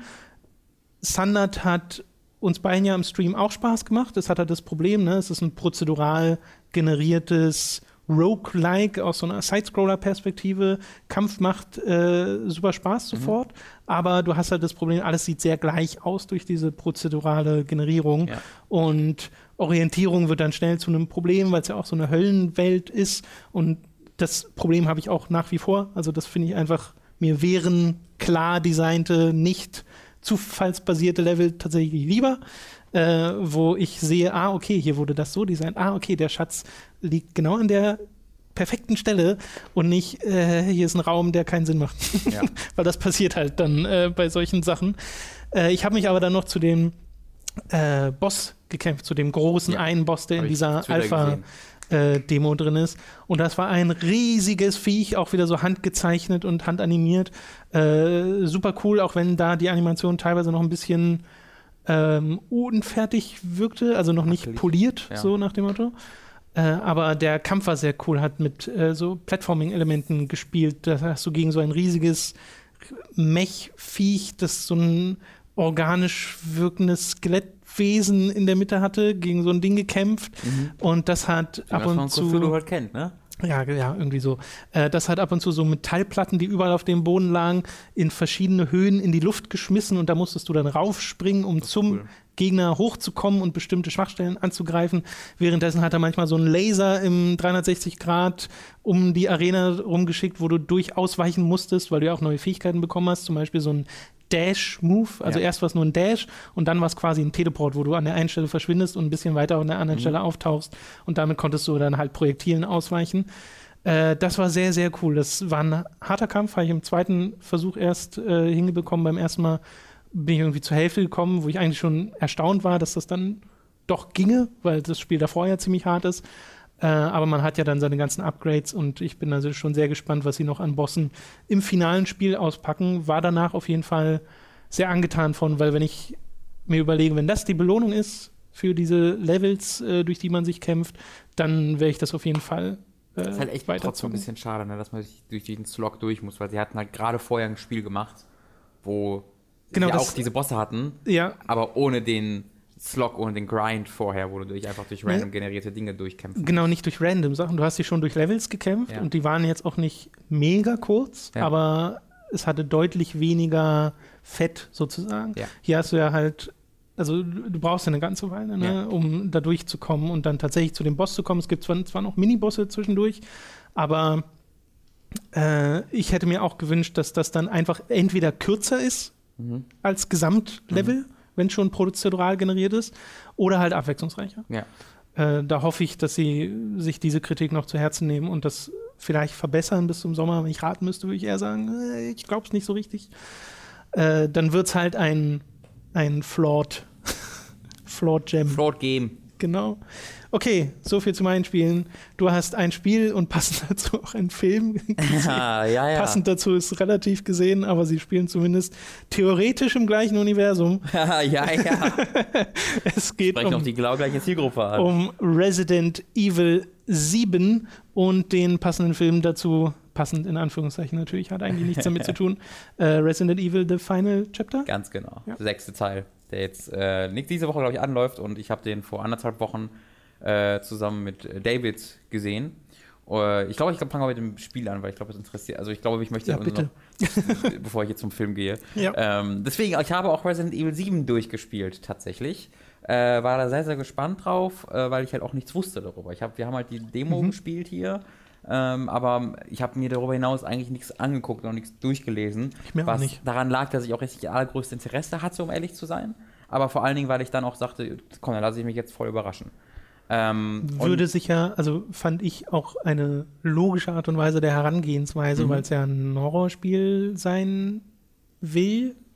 ja, So, so dachte man. ja, Äh, und äh, da hatte ich das Gefühl, dass sie vorher schon immer zu viel zeigten. Also wenn ich so gesehen habe, wie viele Anspielberichte und Videos es gab. Und die habe ich auch aktiv vermieden, weil ich dachte, nee, wenn ich das mal spiele, Mhm. will ich da so blind wie möglich reingehen. Weil- Also war auch eine, gut, war auch eine gute Idee, gutes Erlebnis, ähm, das aber dann nicht so wirklich überraschend ist. Weil du, ähm, naja, es ist ab einem gewissen Punkt überraschend, aber dann nicht besonders positiv. Ich, ich versuche mal von Anfang an zu erklären, wie, wie das Spiel aufgebaut ist. Resident Evil 7, du bist halt in der Ego-Perspektive unterwegs. Du spielst einen Charakter namens Ethan, der seine Freundin Mia sucht. Mia ist vor drei Jahren verschwunden. Er hat ein Video von ihr bekommen, wo sie sagt, suche nicht nach Mia, bleib weg. Ähm, aber dann erfährt er, ich weiß schon gar nicht mehr wieso, aber irgendwie erfährt er, über, doch er bekommt einen Brief quasi, wo er erfährt, wo sie festgehalten wird. Und das ist halt in der Farm, die man in dem ganzen Material gesehen hat, wo halt diese Baker-Familie drin wohnt. Welcome to the Family, das Motto. Den, die, die Szene kannte sogar ich, die kennt glaube ich jeder, wo halt, ähm, wo halt der Hauptcharakter an einem Tisch sitzt und die Baker-Familie sind rum, einmal die beiden Eltern, äh, ein Sohn und eine alte Frau sitzen halt um den Tisch rum und der ganze Tisch ist halt voll mit Fleischresten, Gedärmen, ekelhaftesten Zeug und die essen das halt und äh, rammen die das auch in den Mund. Äh, so ist so sehr Texas, Texas, nee, ist das Texas, Texas Chainsaw? Nee, Quatsch. Also da gibt es auf jeden Fall. Nein, was ist denn, ich meine, was ist denn der Kannibalen-Film, wo die an dem Tisch sitzen? Ähm, das ist nicht Texas Chainsaw, glaube ich. Egal. Nicht? Ihr wisst, was ich. ich könnte, könnte sein, bin mir gerade nicht ganz sicher. Ähm, die, die ganzen, die werden alle diese Ho- 80er Jahre, 70er Jahre Horrorfilme, werden alle so zu einem Wust in meinem Kopf. Ich kenne mich da auch wirklich nicht aus, deswegen da also müsste die- ich mich jetzt auch auf die, Kommentare Die verlassen. Inspiration ist da auf jeden Fall halt sehr, sehr deutlich. Ja. Ähm, und äh, du willst sie halt dort retten, wirst dann aber natürlich entdeckt von dieser Familie und äh, quasi gefangen genommen, indirekt. Beziehungsweise sie laden dich halt ein, mit denen zu essen, freundlich. Und dann kommst du halt so frei und kannst dann dieses Haus erkunden. Äh, und die erste Spielhälfte von Resident Evil 7 ist tatsächlich äh, sehr, sehr, sehr an, stark angelehnt an Resident Evil 1, an das Original, dass du nämlich ein Haus hast. Das ist natürlich ein, sehr- ein sehr anderes Typ von Haus, nämlich ein komplett verfallenes äh, Texas, so eine, so eine alte Ranch, so eine verfallene alte Ranch, die du erkundest. Auch nicht groß. Die, das, das ist wirklich nicht besonders groß, dieses Haus, aber es wirkt am Anfang sehr viel größer. Ähm, das, das kannst du dort erkunden und ähm, auch relativ, relativ frei äh, von Anfang an. Du wirst halt trotzdem sehr stark geleitet, ähm, deswegen ist das relativ schon sehr groß geschrieben. Aber du erkennst halt sehr schnell, ach guck mal, da ist eine Tür, die hat ein Rabensymbol, da ist eine Tür, da ist irgendwie so ein Schattenspiel vor, da brauche ich einen Gegenstand, um mit dem Ge um Gegenstand in das Licht zu halten, um dort den Schatten auszufüllen und dann geht da die Wand auf und äh, hier irgendwo ist noch ein Gegenstand, den ich noch nicht benutzen kann. Also du erkennst sehr schnell, okay, hier kann ich nochmal zurück, um mir wahrscheinlich für die Story zurückzukommen oder halt optional Sachen zu finden. Und das funktioniert bei mir voll. Das ist halt genau dieser Metroidvania-Kick, ne, dass, du spät, dass du später Gegenstände bekommst, um frühere äh, Wege zu, zu, zu frei zu machen. Das triggert irgendwas in mir, was mich gut fühlen lässt. Ähm, das Eigentlich ist das ja, ich finde ganz witzig, dass dann da jetzt auch schon Metroidvania sagt, weil das Ja. ist ja auch Resident Evil. Ja, ja, ge- genau. Ist Ja, absolut Resident ja. Evil, absolut. Äh, und das funktioniert halt wunderbar bei mir. Schade ist halt, dass das alles eigentlich, also man hat am Anfang ein bisschen die Hoffnung, dass was anderes ist, aber es ist alles sehr linear, wie sich dann doch offenbart. Deswegen habe Okay. ich das relativ so groß geschrieben. Ja. Es gibt, glaube ich, im ganzen Spiel einen einzelnen, einzigen optionalen Raum. Ähm, und ich glaube, der komplette Rest des Spiels ist tatsächlich da kommst du irgendwann einfach hin, da musst du irgendwann einfach hin. Äh, es gibt dann halt noch in den Räumen ganz, ganz viele versteckte Sachen. Ich habe dann irgendwie, ich habe so eine Metallplatte an einem, ich war im Garten von dem Haus, da, da, da lag so eine Metallplatte vor der Wand und da bin ich zufällig äh, nach vorgegangen, dann habe ich so einen X-Prompt bekommen und dann hat er die halt zur Seite geschoben und dann war da drunter halt ein extra versteckt. Und das ist halt Okay. ganz cool Ja. und äh, das macht das Spiel auch ganz viel. Jedenfalls ist das, ist das so die erste Hälfte des Spiels. Du erkundest dieses Haus, du hast äh, sehr wenige Konfrontationen, wenn diese Konfrontationen stattfinden, dann eigentlich immer nur mit der Baker-Familie und da ist es dann sehr Amnesia. Sie äh, haben also ein Gebiet, durch das die patrouillieren und du musst denen ausweichen. Du kannst denen nicht schaden, die sind unsterblich, die sind mit einem Virus infiziert. Ähm, und ab und zu hast du auch Kämpfe, also Bosskämpfe, wo du dann, die dann doch besiegen musst, äh, aber danach tauchen sie halt dann wieder auf. Äh, und das ist immer sehr offensichtlich. Also du weißt immer genau, okay, bin ich gerade in einem Bosskampf, wo ich gegen sie kämpfen muss, oder bin ich gerade in einer Szene, wo ich vor sie entkommen muss, oder sie einfach, einfach ausweichen muss. Das macht das Spiel gut, da ist es immer sehr, sehr offensichtlich. Die Bosskämpfe wiederum sind teilweise echt schlecht.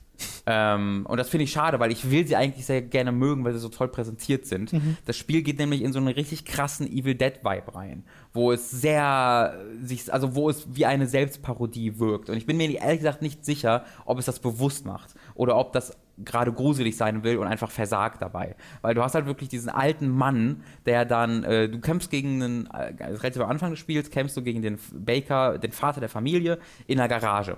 Und in dieser Garage steht ein altes Auto. Und was ganz cool ist, du hast da ganz viele verschiedene, nein, nicht ganz viele, aber du hast da ein paar unterschiedliche Möglichkeiten, wie dieser Kampf äh, vonstatten gehen kann. Was du machen sollst, eigentlich in das Auto steigen und mit deinem Auto quasi den Typen immer wieder rammen. Was, was an sich schon absurd ist, weil das, das ist halt eine ganz kleine Garage und du rammst quasi von Wand zu Wand die ganze Zeit und vor dir ist dann der Baker und du so, oh Gott, oh Gott, oh Gott.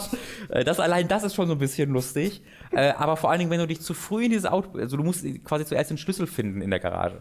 Wenn du nicht in das Auto bist, ohne einen Schlüssel zu finden, kommt quasi dieser Baker-Vater, kommt so quasi, setzt sich auf den Beifahrersitz und so, so, na, möchtest du das Auto fahren? Was denn los? Hast du keinen Schlüssel? Wirft dich aus dem Auto raus, steigt selber in das Auto ein und macht dann und driftet dann durch die Garage so, wow! Und freut sich währenddessen und du musst halt seinen Drift so ausweichen. Und das ist halt nicht gruselig. Es ist halt wirklich mega, es ist mega unterhaltsam. Ich fand das super, aber es ist halt wirklich nicht gruselig. Äh, und das gilt halt für, wirklich auch für das Spiel als im Gesamten. Es fängt, grusel, es fängt echt gruselig an, weil es halt im Großen und Ganzen anfängt wie die Demo, die man Ja. gespielt hat. Äh, auch dieser Teil ist aber weniger gruselig als in der Demo, weil er so ein bisschen geremixed war und die haben die Demo gruseliger gemacht als das Spiel im Endeffekt. Ähm, und das Spiel verliert das dann aber immer mehr. A, durch die ein, durch die Einfluss von den Bakers einfach, weil die nicht gruselig sind, sondern lustig. Ähm, aber vor allen Dingen dann, weil das Spiel mit zunehmender Laufzeit immer mehr zum Shooter wird. Äh, und äh, du in der zweiten Hälfte äh, dann auch die, ähm, dieses Haus verlässt ähm, und kommt, ist das Spiel komplett linear. Das heißt, du äh, läufst dann halt äh, wirklich lineare Wege entlang, wo du ununterbrochen gegen Viecher kämpfst. Und diese Viecher sind ähm, alles die gleichen. Also du, du triffst die auch recht am Anfang des Spiels. Das sind so, die sehen aus wie Teerwesen. So, das sind einfach nur große schwarze Blobs. Ähm, Wie die Navy. ja, nee, die Neve sind deutlich mehr designt. Achso, also noch mehr Blob. Also das ist blobbig. einfach nur so ein, so ein, so ein Teermensch, Okay, so, okay. der halt rumläuft. Und dann gibt es den gibt's als dann eine größere Variante, wo er dick ist. Und dann gibt es den noch als kleiner Variante, wo er schnell durch über den Boden krabbelt. Und das sind alle Gegnertypen. Ja. Äh, und gegen die kämpfst du dann halt. Und das Shoot, das, das Ballern ist äh, okay, gerade okay, aber auch nicht gut. Mhm. Ähm, und das funktioniert einfach nicht so wirklich. Also als Action-Shooter funktioniert dieses Spiel nicht wirklich. Es, es erinnert mich halt sehr, sehr stark, auch von dem Szenario her, das Spoiler ist nicht so viel, aber es erinnert mit zunehmender Laufzeit immer mehr an Resident Evil Revelations. Das ja auch dieses, diesen Horror- Einfluss hatte, wo man merkte, die wollen mehr Horror machen, aber im Endeffekt war es dann eigentlich doch hauptsächlich, du ballerst Leute tot. Und genau das macht Resident Evil 7 auch. Ähm, was ich sehr schade fand, war, dass äh, es bis zum Ende keine Zusammenhänge zu Resident Evil als Gesamtkonzept gibt. Also ich habe halt immer so gewartet, dass dann Barry irgendwie durch die Tür gesprungen kommt äh, und eigentlich ist er die ganze Zeit dahinter, aber das passiert nicht. Also das Spiel ist äh, eigentlich kom komplett unabhängig von Resident Evil, fühlt sich auch nicht so an wie Resident Evil. Ab naja, es fühlt sich halt nicht so an, weil es halt dieses ähm, Evil Dead Ding hat. Ja. Also es fühlt sich auch ja, am Anfang ja. so an wie Resident Evil, weil du denkst, oh, ist ja viel Resident Evil 1, aber dann mit zu einer. Laufzeit fühlt sich immer weniger an wie Es klingt Evil. zumindest so, als ob es am Anfang spielerisch noch ein bisschen mehr Resident Genau. Evil ist mit dem äh, Levelaufbau und dem du erschließt einen, ein Herrenhaus. Das stimmt. Das ist, nein, das ist kein Herrenhaus, muss man dazu sagen. naja, äh, oder diese Ranch. da, Genau, ja, eine, eine alte kaputte Ranch. Ähm, und die Geschichte ist nicht gut. ist halt extrem Resident Evil in dem Sinne, dass es halt, oh, das ist ein Virus. Inf in Leute sind infiziert. Mach mal, dass sie nicht mehr. Inf äh, Ende. Ich hätte so lustig gefunden, Umbrella. wenn, wenn du ein böses Buch gefunden hättest, was Dämonen in diese Welt holt. ja. Nee, das passiert leider nicht. Also es ist das ist komplett unspannend einfach. Es, äh, die schade. Story ist exakt die gleiche, die, genau die, die du glaubst, die es ist. Okay. Ähm, und es versucht dann am Ende so Twist und ich dachte mir so, ja, ist doch ach so, das soll ich da. Ich dachte, das sollte ich. Ich dachte, das ist. Ich dachte, das ist logisch. Hm. Also ich hatte wirklich am Ende einen Twist drin reingehauen, wo ich mir so dachte, das war eigentlich offensichtlich. Das ist das Gegenteil von, von Gravity Rush, über das ich gerade geredet habe. Da kannst du nämlich Ich überhaupt wusste- nicht wissen, was als nächstes Ich wusste dann passiert. einfach nicht, dass das eine Überraschung sein sollte. Ja. ähm, vor allem, sie machen auch so, und dann kommst du so, sagen die so, oh, guck mal, wir haben dir von Anfang an gesagt, du hättest am Anfang an drauf kommen können. Ich so, ja, bin ich auch. das war, war so ein bisschen lustig. Ähm, und es eskaliert dann am Ende immer mehr und wird dann, so, ja, es verliert sich am Ende immer mehr, das ist das, was ich sagen will, ich will jetzt nicht spoilern. Ähm, und es bleibt immer unterhaltsam, aber es hätte, also es fühlt sich nicht wie ein Mainline Resident Evil an. Es fühlt sich an wie ein Spiel, was so auch auf Steam erscheinen könnte und dann ein sehr, sehr guter, äh, eines dieser First-Person-Horror-Dinger wäre. Ähm, und dass es Resident Evil 7 heißt, weckt bei mir ein bisschen zu hohe Erwartungen. Scheint ja dann auch eher Marketing zu sein als alles andere, dass es Resident Evil 7 heißt. Ja, das, das klingt, ist ein Spin-off. Das, das, ist kein Mainline. Genau, das also, klingt ja total nach absolut. einem Spin-off. Resident Evil Revelations ist viel mehr ein Hauptteil als das Ding. Ja, ja, genau. Viel mehr. Äh, das finde ich super interessant, ehrlich gesagt. Ich bin da sehr gespannt, wie gut Resident Evil 7 äh, nicht nur bei der Fangemeinde dieser Reihe ankommt, sondern auch generell als allgemein als Horrortitel. Mhm. Äh, weil so Horrortitel im größeren Ausmaß gibt es ja einfach kaum ja. bis gar nicht. Deswegen bin ich halt so ein bisschen enttäuscht. Klar, das, ja. ich, ich hätte mir dann auch gewünscht, okay, dann jetzt nochmal so ein richtiges Horrorspiel. Ich genau. habe aber ehrlich gesagt wenig damit gerechnet, weil ich halt weiß, da steht Resident Evil drauf. Ja. Ähm, deswegen, ich, ich dachte ehrlich gesagt, irgendwann jetzt kommt halt Albert Wesker durch die Tür und ähm, alles, alles äh, Umbrella steckt genau, dahinter. Das hätte und das ich halt gemocht, wenn sie diesen Schritt gemacht hätten. Klar. Zu, wir machen jetzt wieder Resident Evil 5, 6 und wir sind die dümmste Story ever. Fuck it, mach das einfach. Ja. Ähm, aber sie. Es hat halt einen Unterhaltungswert, also das genau, muss man ja sagen. Ganz genau. Ah, und jetzt sind sie halt die ganze Zeit so, dass die Story trotzdem lächerlich genug ist, dass du sie nicht ernst nehmen kannst. Mhm. Vor allen Dingen auch wegen der Figuren. Ähm, aber dann auch, weil du halt diese, diese typischen, weißt du, du findest dann halt so, ähm, also es erzählt sich auch ganz viel halt über Notizen, die du findest. Ja. Äh, und dann kommen dann die Notizen so, Experimente, huh. Und ich sehe halt so, wie der schreibt, oh was, gibt es ja etwa Experimente? Und aber du, du spielst Resident Evil, das funktioniert einfach nicht. Du kannst nee. nicht so, das ist wie als ob du halt, halt einen Doom machen würdest, wo, äh, so Doom 3, weißt du, wir sind auf dem Mars, haben wir etwa ein Portal gefunden? Was passiert hier? Du weißt genau, was die Story ist. Und dass sie halt diese Selbstironie nicht so wirklich machen, aber trotzdem in eine lustige ein Areal gehen, das wirkt und aber trotzdem auch eine ernste Geschichte erzählen wollen, wo du mit den Charakteren mitleidest, auch zum Ende hin immer mehr. Ähm, das passt halt überhaupt gar nicht zusammen. Es hat noch eine, eine, Entscheidung in der Mitte des Spiels oder im letzten Drittel des Spiels, äh, wo die komplett also ich weiß nicht, warum die im Spiel ist, weil die, das ist eine schlechte Entscheidung, der, wo eine, die eine eine Wahl führt zu einer besser erzählten Geschichte als die andere.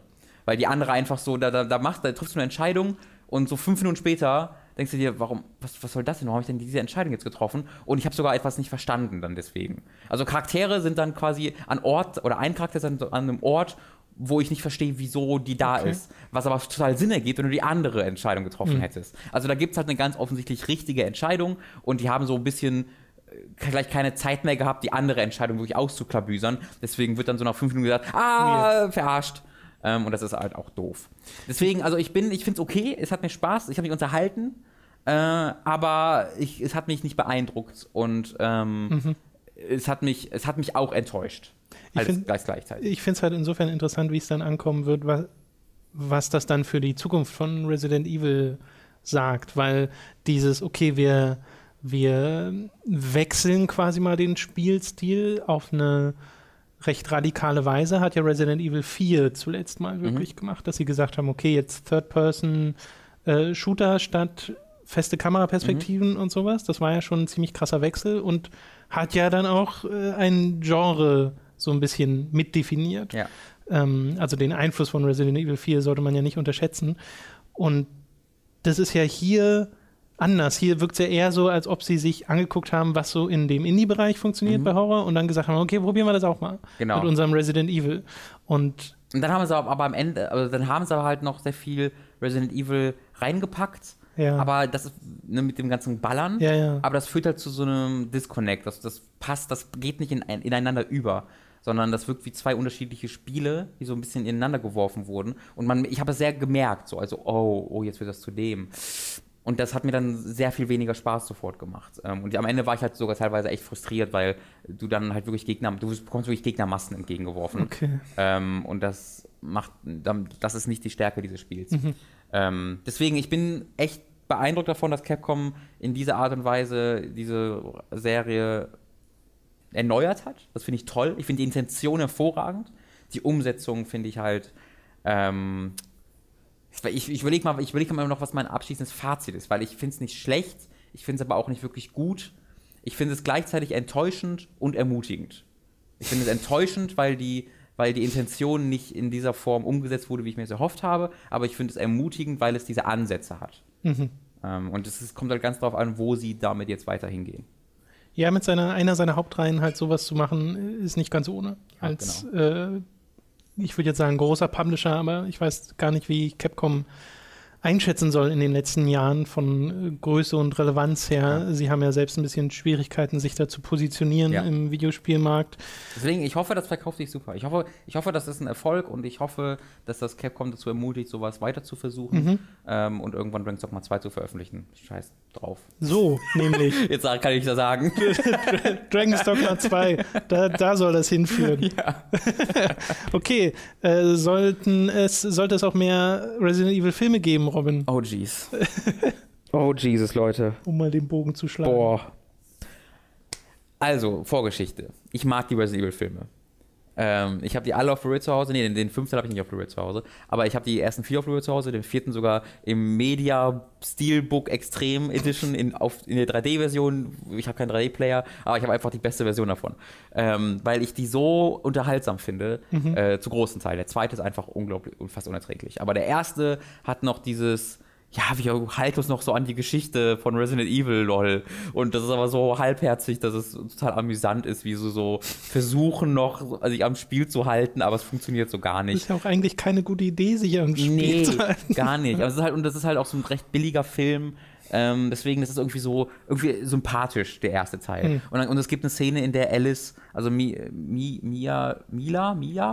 Mila. Mila Jovovic, äh, wo sie äh, einen, einen, so einen Zombie-Hund in Zeitlupe tritt. Also die springt halt in, den, in, die, in die Luft, streckt ein Bein geradeaus und macht so eine Kung-Fu-Haltung und fliegt dann so gerade einem Hund entgegen und der Hund bekommt halt in Zeitlupe ihr, ihr, ihren Tritt so ins Gesicht und sein Mund verzieht sich so und er fliegt dann nach hinten. Und das ist so dumm, das muss man einfach mögen.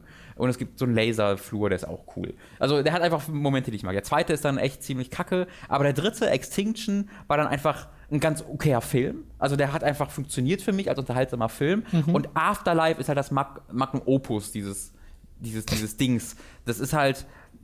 Ja, da, da, hat, da hat Alice Superkräfte und sie wurde geklont und sie läuft in Leder, engen Lederklamotten rum mit äh, Dual-Wielding Machine Guns und macht Matrix-Stunts in Zeitlupe und am Ende gibt es einen Kampf, der eins zu eins einen Kampf aus Resident Evil 5 kopiert, wo, wo Chris gegen einen übernatürlichen Wesker kämpft, der sich durch die Gegend teleportiert und dann taucht halt auch Wesker in Afterlife auf und kann sich plötzlich auch teleportieren und dann kämpft ein übernatürlicher Wesker gegen, gegen eine Alice und es, das ist so dumm, das muss man mögen. Das ist so unterhaltsam, also wirklich, das habe ich geliebt. Okay. Ähm, das, das, das, wirklich ganz, ganz toll. Und, und dann kam leider Redemption im fünften Teil und der war größtenteils auch wieder langweilig. Hm. Äh, und deswegen habe ich halt gehofft, dass so jetzt Afterlife nochmal ausgepackt wird.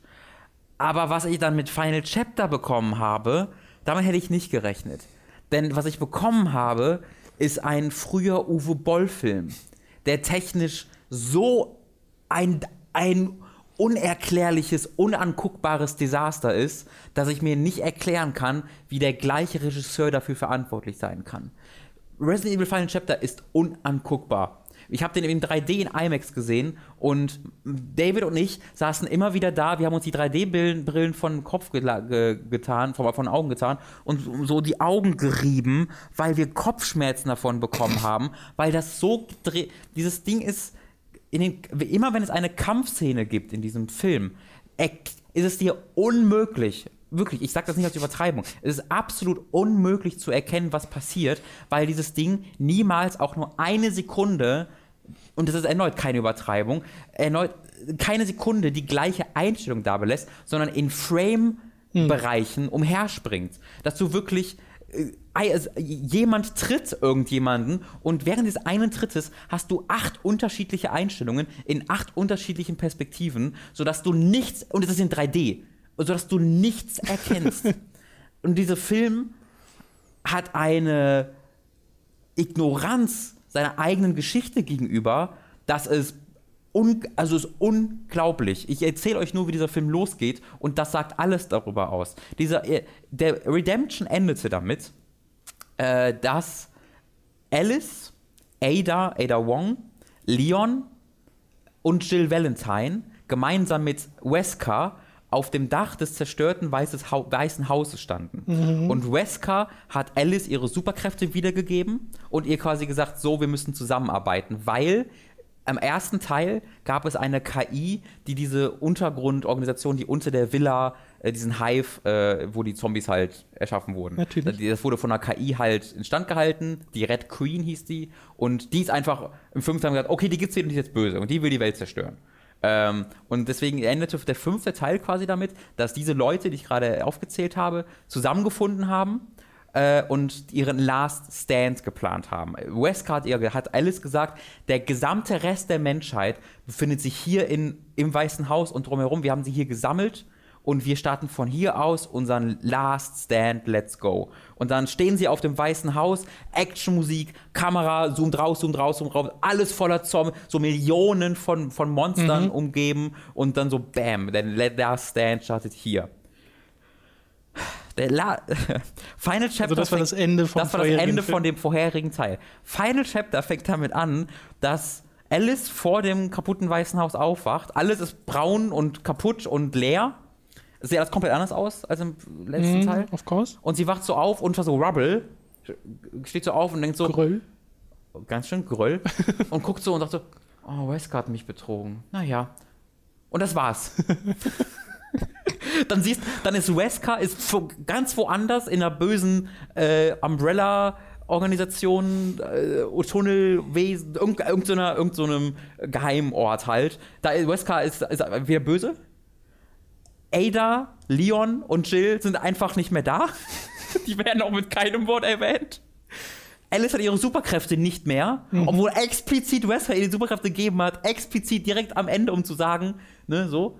Und die ganze Menschheit, also diese ganze Story geht darum, dass quasi die Red Queen, die, die Böse, wo mhm. das ist jetzt die Böse, kontaktiert quasi Alice und sagt, hi, ich bin doch gut. Hör mal, ähm, kannst du Wesker töten? Du hast jetzt, du hast dafür 48 Stunden Zeit, weil dann die letzten Menschen, äh, Menschensiedlungen zerstört werden. Tschüss. Und ich denke mir so, Menschensiedlungen, ihr habt gerade gesagt, dass, dass die alle da sind. Aber Wesker hat sie doch betrogen. Also hat und, er und pass auf, dieser Countdown. Oder so. Dieser Countdown zieht sich dann durch den ganzen Film, dass sie auf ihre un 48 Stunden Countdown hat. Aber es wird nie erklärt, was das für ein Countdown ist. Was passiert denn in 48 Stunden? Heißt das, dass in 48 Stunden alle Zombies gleichzeitig alle restlichen Siedlungen der Welt überrennen? Spoiler, nee, es kann nicht sein, weil am Ende die Red Queen selbst das verhindert. Also es muss irgendwas Technisches sein. Aber es wird, sie wollten einfach irgendwie einen Countdown ja, dahin bauen, ja. aber, sie, aber es ergibt keinen Sinn. Warum weiß die Red Queen, wo in Tokio die letzten Menschensiedlungen? Das ergibt absolut keinen Sinn, dass es da einen festen Countdown für gibt. Und dass der dann auch so, wenn du eine Sekunde bevor der Countdown vorbei ist, hast ja, du die ja. Menschheit gerettet so und eine Sekunde Bombe. danach sind alle tot. Und das ist halt wirklich so. Das funktioniert halt wirklich gar nicht. Und dann gibt es noch einen Bösewicht, der kommt aus Game of Thrones. Das ist der, äh, der in die Khaleesi verliebt ist. Ich habe den Namen leider vergessen. Oh, wie der heißt, weiß ich auch nicht. Ja, aber ihr wisst, wen ich meine. Ja. Ne? Der ist quasi, der ist der Umbrella-Chef in Den, dieser der, Universum. In Game of Thrones heißt er Jorah. Ja, genau. Ja. Der ist quasi der Chef von Wesker. Okay. Ähm, Jorah ist der Chef von Wesker. Ja, genau. Und der wurde halt getötet. Im vierten oder im fünften Teil. Ich bin mir nicht ganz sicher. Der würde und, selbst einen guten, gealterten Wesker spielen. Stell mir ja, stimmt. Das ist mir gerade verwirrend, weil das ist ja eigentlich egal. äh, und der Typ ist, spielt halt, ist er wohl getötet, vierten, fünften Teil. Und so direkt am Anfang kommt er halt und sagt so, hi Alice, ich hasse dich. Und Alice sagt so, ich dachte, ich hätte dich getötet. Ich bin ein Klon. Ah, okay. Das ist keine Übertreibung. Dieser Dialog geht wirklich so. Der Dialog geht, ich dachte, ich hätte dich getötet. Das war ein Klon. Ah, das hätte ich mir denken können. Sagt sie wirklich. Und ich denke mir so, willst du mich verarschen? Und dieser Film ist, ist voll mit solchen Momenten, wo Leute so nicht schauen, also mir, also wie, wie die Jovic hier spielt, ist wirklich ein das macht mich aggressiv, weil das so aggressiv scheiße ist. Und die Synchron, wir haben es auch auf Deutsch gesehen, und die Synchronstimmen sind alle, ich muss die Menschheit retten, ich habe noch 48 Stunden. Ach, du bist ein Klon, oh nein. Und ähm, dann wird es am Ende halt noch emotional, weil sich Menschen Menschen opfern sollen.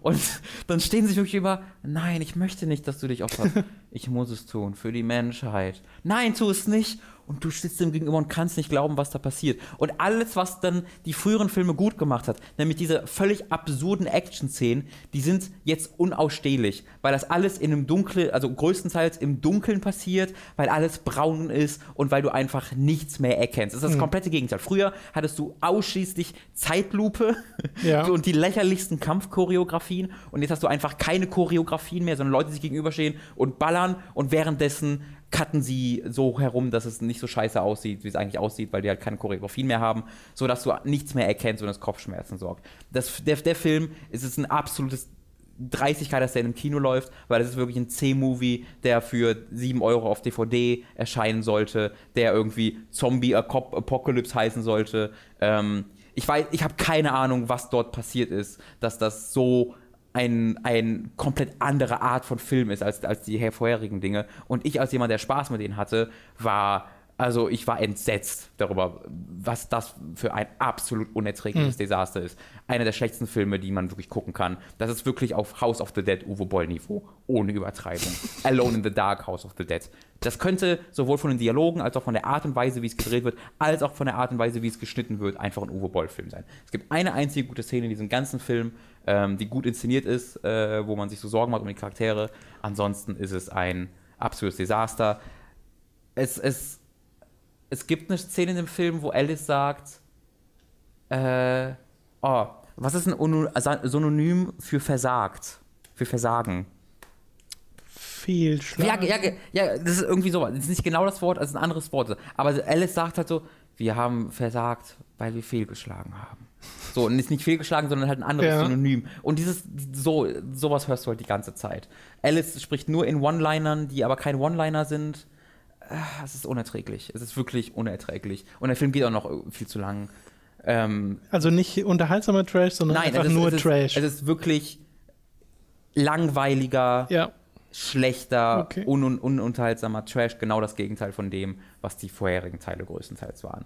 Und das ist äh, unerklärlich für mich. Weil es ist, es ist wie, es ist, es ist Paul Anderson erneut. Paul W. Ander Mhm. W. Anderson heißt er so? ich glaube schon. Äh, der, hat, der, hat, der hat einfach in seinen Fähigkeiten hat er sich zurückentwickelt. Weil der war jetzt kein, der war nie gut, aber der war halt immer auf eine lustige Art und Weise schlecht. Und das ist einfach nur noch äh, Hobby-Studentenfilmniveau. Also ganz, also unerträ unerträglich. Dann lass uns doch ganz schnell zu einem neuen Thema kommen, Robin.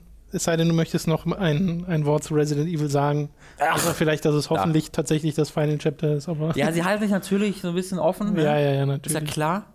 Ähm, äh, aber ich, also, wenn das Ding Erfolg hat, möchte ich wirklich aufhören mit dem Leben. Wir reden über Sherlock, die zweite und dritte Episode von der vierten Staffel. Über die erste haben wir vor, ich glaube, zwei Wochen oder vor einer Woche geredet. Mhm. Ähm, und jetzt äh, habe auch ich endlich die dritte Episode nachgeholt und du hast es ja jetzt schon letzte Woche gesehen, Ja, ne? ich habe das am kam Sonntag raus, ich habe mir Sonntag Am Nacht Release-Tag, genau, äh, angeschaut und äh, sind da also jetzt up to date. Reden wir erstmal über die zweite Episode, würde ich sagen. Die fand ich nämlich super. Ich weiß gar nicht, ob ich das voneinander, voneinander trennen will. Ich doch, doch, ich kann man trennen. schon- Doch, kann man ich- trennen. Ja, du hast recht. Also ich die will. erste und zweite sollte man nicht voneinander trennen, aber die dritte kann man trennen.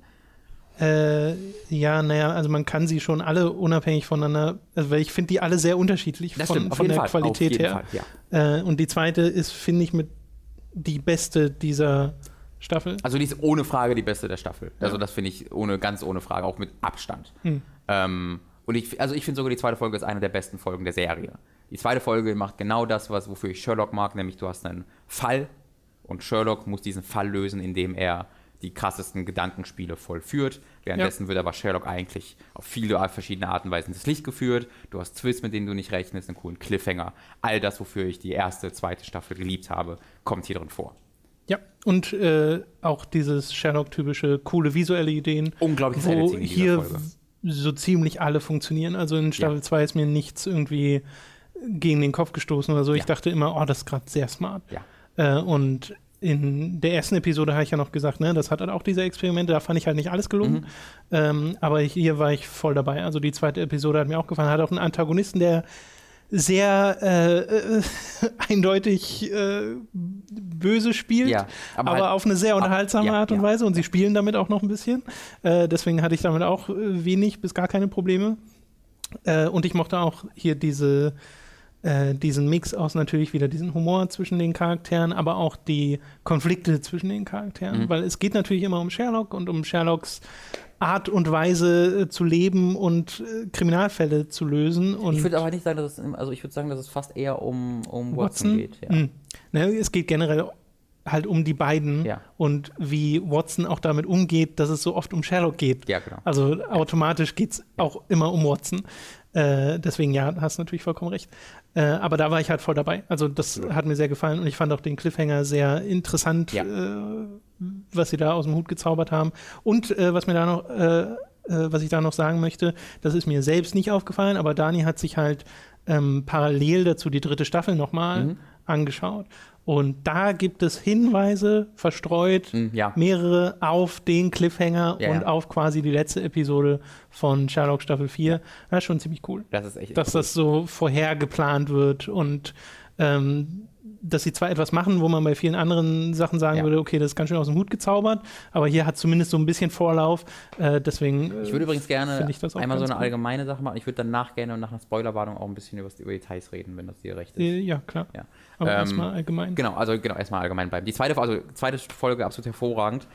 Und die dritte Folge ist, äh, boah, das ist, das ist kompliziert. Ich glaube, ich finde, es ist kompliziert mit der dritten Folge. Weil die dritte Folge hat einige der mitreißendsten Momente, die ich je bei Sherlock empfunden habe. Also es gab da wirklich ein, zwei Szenen, wo ich stand in meinem Zimmer und mir einen Kopf gefasst habe und mir dachte, oh, krass, krass, krass, krass, krass.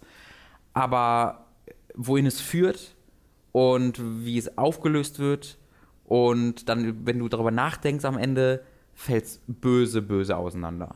Ich finde, es fällt von Anfang an böse, Ja. böse auseinander. Also eben für mich gab es ein, eine Szene, die ich richtig, richtig toll fand in äh, der Serie, wo sie äh, mit so Charakterbeziehungen spielen. Also die mit äh, der, in der Episode. Mit der, mit der äh, äh, äh, ich weiß, weil ich kenne ihre Berufsbezeichnung gerade nicht mehr, die sich um die toten Leute kümmert. Molly meinst Ja, du? genau, Molly, meinst du Molly? Ja. ja genau, weil die mal, also das war auch die, die, mir am meisten im hängen geblieben ist, wo ich, wo ich halt stand in meinem, in meinem Ja. Zimmer. Äh, aber der komplette, also Sherlock ist für mich eine Serie, die ohnehin schon sehr an den Grenzen der Glaubwürdigkeit Ja. kratzt Ja. mit den Sachen, die du Sherlock abnehmen sollst, die du den Bösewichten abnehmen sollst und dieses Haha, an langer Hand geplant oder Haha, Mhm. wusste ich doch schon längst und ich bin schon dir schon einen Schritt voraus. So. Also da ist es immer dran an dieser Grenze und das hat es für mich bisher nicht gesprengt, sodass Ja. ich immer noch dabei war und gesagt habe, ja, okay, kaufe ich euch ab, finde ich auch unterhaltsam und äh, bin ich dabei. Und äh, Episode 3 von Staffel 4 hat das so krass übertrieben, Absolut. dass ich dachte, oh, ich wusste gar nicht, dass Sherlock inzwischen ins DC Comic Universum gehört, denn Es ist das Batman. Es ist fucking es Batman. ist einfach Batman. Also ich dachte mir bei, äh, bei dem Bösewicht sozusagen, den es gibt in der äh, vierten Episode, das ist der Joker, das sind sogar Joker-Dialoge. Ja. Wenn man hier Sherlock mit Batman austauscht äh, und ein paar der anderen Charaktere mit Charakteren aus dem DC-Universum, das wäre eins zu eins eine Batman-Episode beziehungsweise eine Joker-Episode. Äh, und da war ich halt sehr schnell raus. Also da bin Hm, ich dann versteh ich. wirklich so, wo ich denke, ah, das, das ist so an den Haaren herbeigezogen, die Art und Weise. Ich weiß, was ihr da machen wollt. Und dann gibt es auch noch Saw-Elemente in dieser äh, letzten Episode. Elemente ist lustig. Äh, ja, Das aber einem es ist eigentlich die zweite Hälfte dieser Serie ist, ist so. das, das, das, das weiß nicht, das hat mir überhaupt nicht gefallen. Ähm, kann ich voll verstehen. äh, also ich, ich habe mir die äh, im, in dem Amazon Prime Dingens, was man sich kauft für 13 Euro, was übrigens echt ein wahnsinnig guter Preis ist für dreieinhalb Stunden Man Filme. kriegt doch ziemlich viel davon. Und dann hast du halt noch Behind-the-Scenes-Stuff. Und das habe ich mir angeguckt, ähm, wo sie halt irgendwie 20 Minuten reden dann die Schreiber über die, äh, die jeweilige Folge. Und sie machen halt immer wieder Referenzen zu James Bond. Äh, dass halt diese Folge so sehr James Bond ist, wie es noch nie war. Und das merkst du dann auch voll. Die, dieses Versteck, in Anführungszeichen, wo sie unterwegs, oder dieser Ort, wo sie unterwegs sind, Ja, ja. ein, das Das- absolut das ist krasseste sehr James, James Bond, Bond, ja. Dingens und auch ansonsten auch also James Bond ist ja auch total Comic-Villain, Bösewicht und sowas passt ja auch. Deswegen auch der Vergleich kommt halt voll hin, dass es sehr sehr James Bond ist und ich habe immer das Gefühl gehabt, dass sie sich auf Twitter und so fast schon am, dafür entschuldigen waren. Also ich habe gemerkt, man hat gemerkt, dass sie wussten, wie die Resonanz ausfallen wird, weil schon bei dem ersten Teil oder bei der ersten Folge ähm, gab es Kritik dafür, dass es zu viel Action ist. Mhm. Und dass es zu actionreich ist. Und da haben sie schon sofort gesagt, so, oh, äh, dritte Folge wird deutlich, deutlich mehr Action und äh, James Bond, ha. Also sie haben so sehr frei sofort so gesagt, äh, sehr offen, was es wird. Und das wirkte für mich fast schon entschuldigend. Als ob sie selbst gerne mal das, also als ob sie gerne diese Referenzen machen würden und gerne ja. Bock drauf hätten. Aber dann auch irgendwie einfach ach, das wird wahrscheinlich gar nicht so gut ankommen. Ähm, so wirkte es auf mich. Und ich, aber ich finde halt, ich fand trotzdem, dass die, aber es kann natürlich auch Blödsinn sein. Das ist jetzt nur ein subjektives. Nee, also ich habe das überhaupt nicht mitgekriegt, was drumherum passiert ist um diese Episode. Ja. Deswegen finde ich einfach interessant, mal zu wissen, wie dort agiert wurde. Also es ist auf jeden Fall interessant zu sehen, dass sie, dass, dass das eine sehr bewusste Entscheidung war, weil sie, sie erzählt halt in den Behind the Scenes Stories auch so offen darüber, dass es halt so Action ist und sowas. Ja, ja. Ähm, aber die Serie, aber ich finde halt, also die Folge fängt großartig an. Ich fand die Anfangsszene, wie sie aufgelöst wird, äh, mit dem Haus, mit dem Minecraft fand ich super unterhaltsam. Ähm, weil ich da auch gedacht oh mein Gott, wo geht das denn jetzt hin? Was ist das denn? Ja, stimmt. Aber dann, da wir es aufgedacht, okay, gut gelöst. Ja. Und, und deswegen, und ich dachte mir halt die längste Zeit, dass es auch bei der Hauptgeschichte noch sowas geben kann. Weißt du, weil du ja am Anfang in dieser ersten Szene denkst du die ganze Zeit, jetzt, they jumped the shark. Das geht zu weit, was soll das denn? Das ist ja lächerlich. Ja. Und dann lösen sie das in einer Art und Weise auf, wo es sehr selbstironisch ist und denkst, ah, okay, das ist bewusst so dumm. Ähm, und ich habe damit gerechnet, dass das auch noch so einen Twist gibt, dass es da, dass das nicht alles ist. Für den Rest der Episode meinst Genau, ja, genau, ja. dass am Ende noch ein Twist kommt. Aber es kommt am Ende nicht nur kein Twist, sondern das Ende ist auch so unglaublich ja. wird so be beiseite gefegt. Ja. Also die Auflösung, die Begründung für alles, was passiert, ist so unbefriedigend und lässt so ja, viele auch, Lücken offen. Auch was Konsequenzen angeht, weil die eine Szene, die ich meine, die mir richtig gut gefallen hat, ja, wird komplett hat keine gewischt. Konsequenzen und das ist halt sehr, sehr schade, weil die Episode endet mit einem auf eine Art und Weise, wo ich dachte, okay, macht ihr keinen Sherlock mehr? Äh, also ich ja, hatte so das Gefühl, ist das jetzt, was ist jetzt? Das ist halt so ein Ding, also äh, die, alle wollen Sherlock weitermachen sagen sie offen. Also sie, ja. sie, aber sie planen nicht damit, weil es einfach nicht mehr planbar ist, wegen den Leuten, die mitmachen. Ja, also ja, alle, ja klar. Sie, sie wollten Sehr gefragte Leute, die da. Und sie wollten quasi, ähm, was sie machen wollten mit dieser Staffel, ist quasi die Origin Story von Sherlock beenden. Dass sie ab der nächsten Staffel Aha. Sherlock, so wie man ihn kennt, hat. Das ist ein Mensch, also dass sie quasi hiermit die Entwicklung von Sherlock zu von diesem äh, sozial völlig kaputten Typen mhm. zu einem Menschen machen, der Emotionen spürt und der wie ein relativ normaler Mensch halt lebt und der erkennt, dass die, emo die emotionalen Verbindungen zu anderen Menschen, seine menschlichen Kontakte ihn zu dem besseren Menschen machen und zu einem klügeren Menschen machen. Ähm, und dass sie dann quasi ab der nächsten Staffel, wenn es eine gibt, sagen können, so, das ist jetzt der Sherlock, äh, wie man ihn quasi von den anderen ja. Dingern auch kennt und der löst jetzt einzelne Fälle. Und es ist ich, nicht mehr diese große Familiengeschichte. Ich finde das auch gar nicht so verkehrt, was sie so in Sachen Charakterisierung zwischen Watson und Sherlock machen innerhalb dieser drei Folgen. Also ich hatte das Gefühl, dass da Entwicklung stattfindet. Mhm. Äh, und da gehe ich auch d'accord mit. Äh, und es gibt übrigens noch eine Szene natürlich äh, in dieser dritten Episode, die ich sehr unterhaltsam fand. Maxilier, das war die gleiche. Genau, ähm, die, also ja, da dachte ich so, ja, okay, das, das könnt, kann man so machen.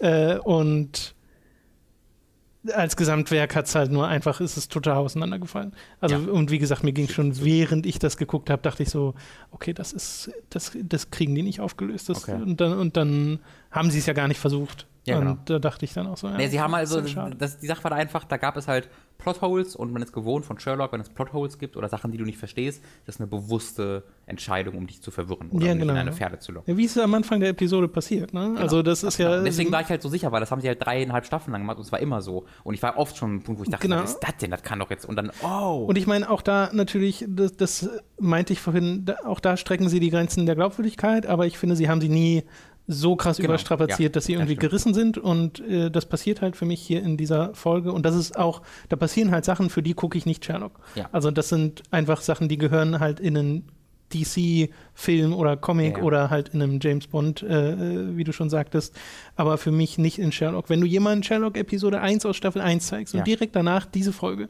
wird der glauben, das sind komplett andere Leute, die da, die das machen, sind sie aber nicht. Äh, und das ist, das finde ich total faszinierend, dass das sehr bewusst ist, dass sie gesagt haben, okay, wir bringen das jetzt mal in die Richtung mhm. und gucken da mal. Und einerseits natürlich auch ganz schön, dass sie so experimentierfreudig ja. sind, aber in dem Fall hat es halt für mich nicht funktioniert. Ja, also ich hoffe, ich hoffe sehr, dass eine fünfte Staffel kommt, weil ich finde es vor allen Dingen schade, wenn es halt so endet. Weil ich sie sehr, ja. liebe. Und ja. das, wenn das so das Ende aber ist, ich hätte, ich schade. Ich, ich hätte nichts dagegen, gegen mal wieder eine Staffel, die so zwei genau. Gänge zurückfährt und dann sagt, genau, genau, jetzt, okay, wir machen mal wieder einen Fall der genau. interessant ist und da können wir ja auch Twists und Turns einbauen, aber es muss jetzt nicht so alles auf 180 Ja. gedreht werden. Und das klingt halt sehr danach, als ob sie das machen wollen würden.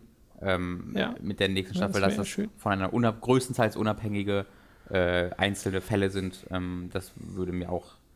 Ja, also am schlechtesten wird Sherlock immer, wenn es, sei- wenn es äh, da sein großes Soap-Opera-Drama mir präsentieren Mhm. habe ich das Gefühl. Okay, wollen wir mal die Ja. Spoilerwarnung aussprechen? Dann, falls ihr diese Staffel noch nicht gesehen habt, am besten jetzt abschalten. Ich finde, es lohnt sich immer noch, die zu gucken. Definitiv. Äh, allein schon für Folge 2, aber auch Episode 1 und 3. Also da übe ich und du ja teilweise auch äh, viel Kritik dran, aber es ist trotzdem, also langweilig sind die nicht. nee. Also ich fand auch, ich fand, muss auch sagen, ich fand, also Folge 1 fand ich auch echt noch ganz gut. Ähm, ja, da war ich ja schon so ein bisschen. Genau, da warst du schon weiter sich, aber ich finde vor allen Dingen, dass halt durch die zweite Folge wird Folge 1 nochmal deutlich besser. Mhm. Ähm, Ja, es hat was dort passiert, hat Konsequenzen. Genau, also das genau. ist halt ganz gut. Äh, und äh, Folge 3, wie, ich, ich, bei Folge 3 gab es echt viele Momente, die ich cool fand. Ähm, aber ich kann es nicht als gute Folge bezeichnen. weil Nee. das nee, nee. Okay, dann ab jetzt Spoiler. Äh, reden wir doch mal über die eine Szene, die Moriarty-Szene. Ja, ja, ich weiß ja nicht, welche. Also, ach, die meinst du? Die Natürlich meinst du die. I want to break free. Wow, also wirklich, ich habe das, das war so ein Ding, wo, wo ich das geguckt habe und ich wusste, oh Mann, das wird jetzt nur 10 oder 15 Minuten gehen. Ich muss jetzt jede Sekunde so sehr Aufsaugen. wie es geht.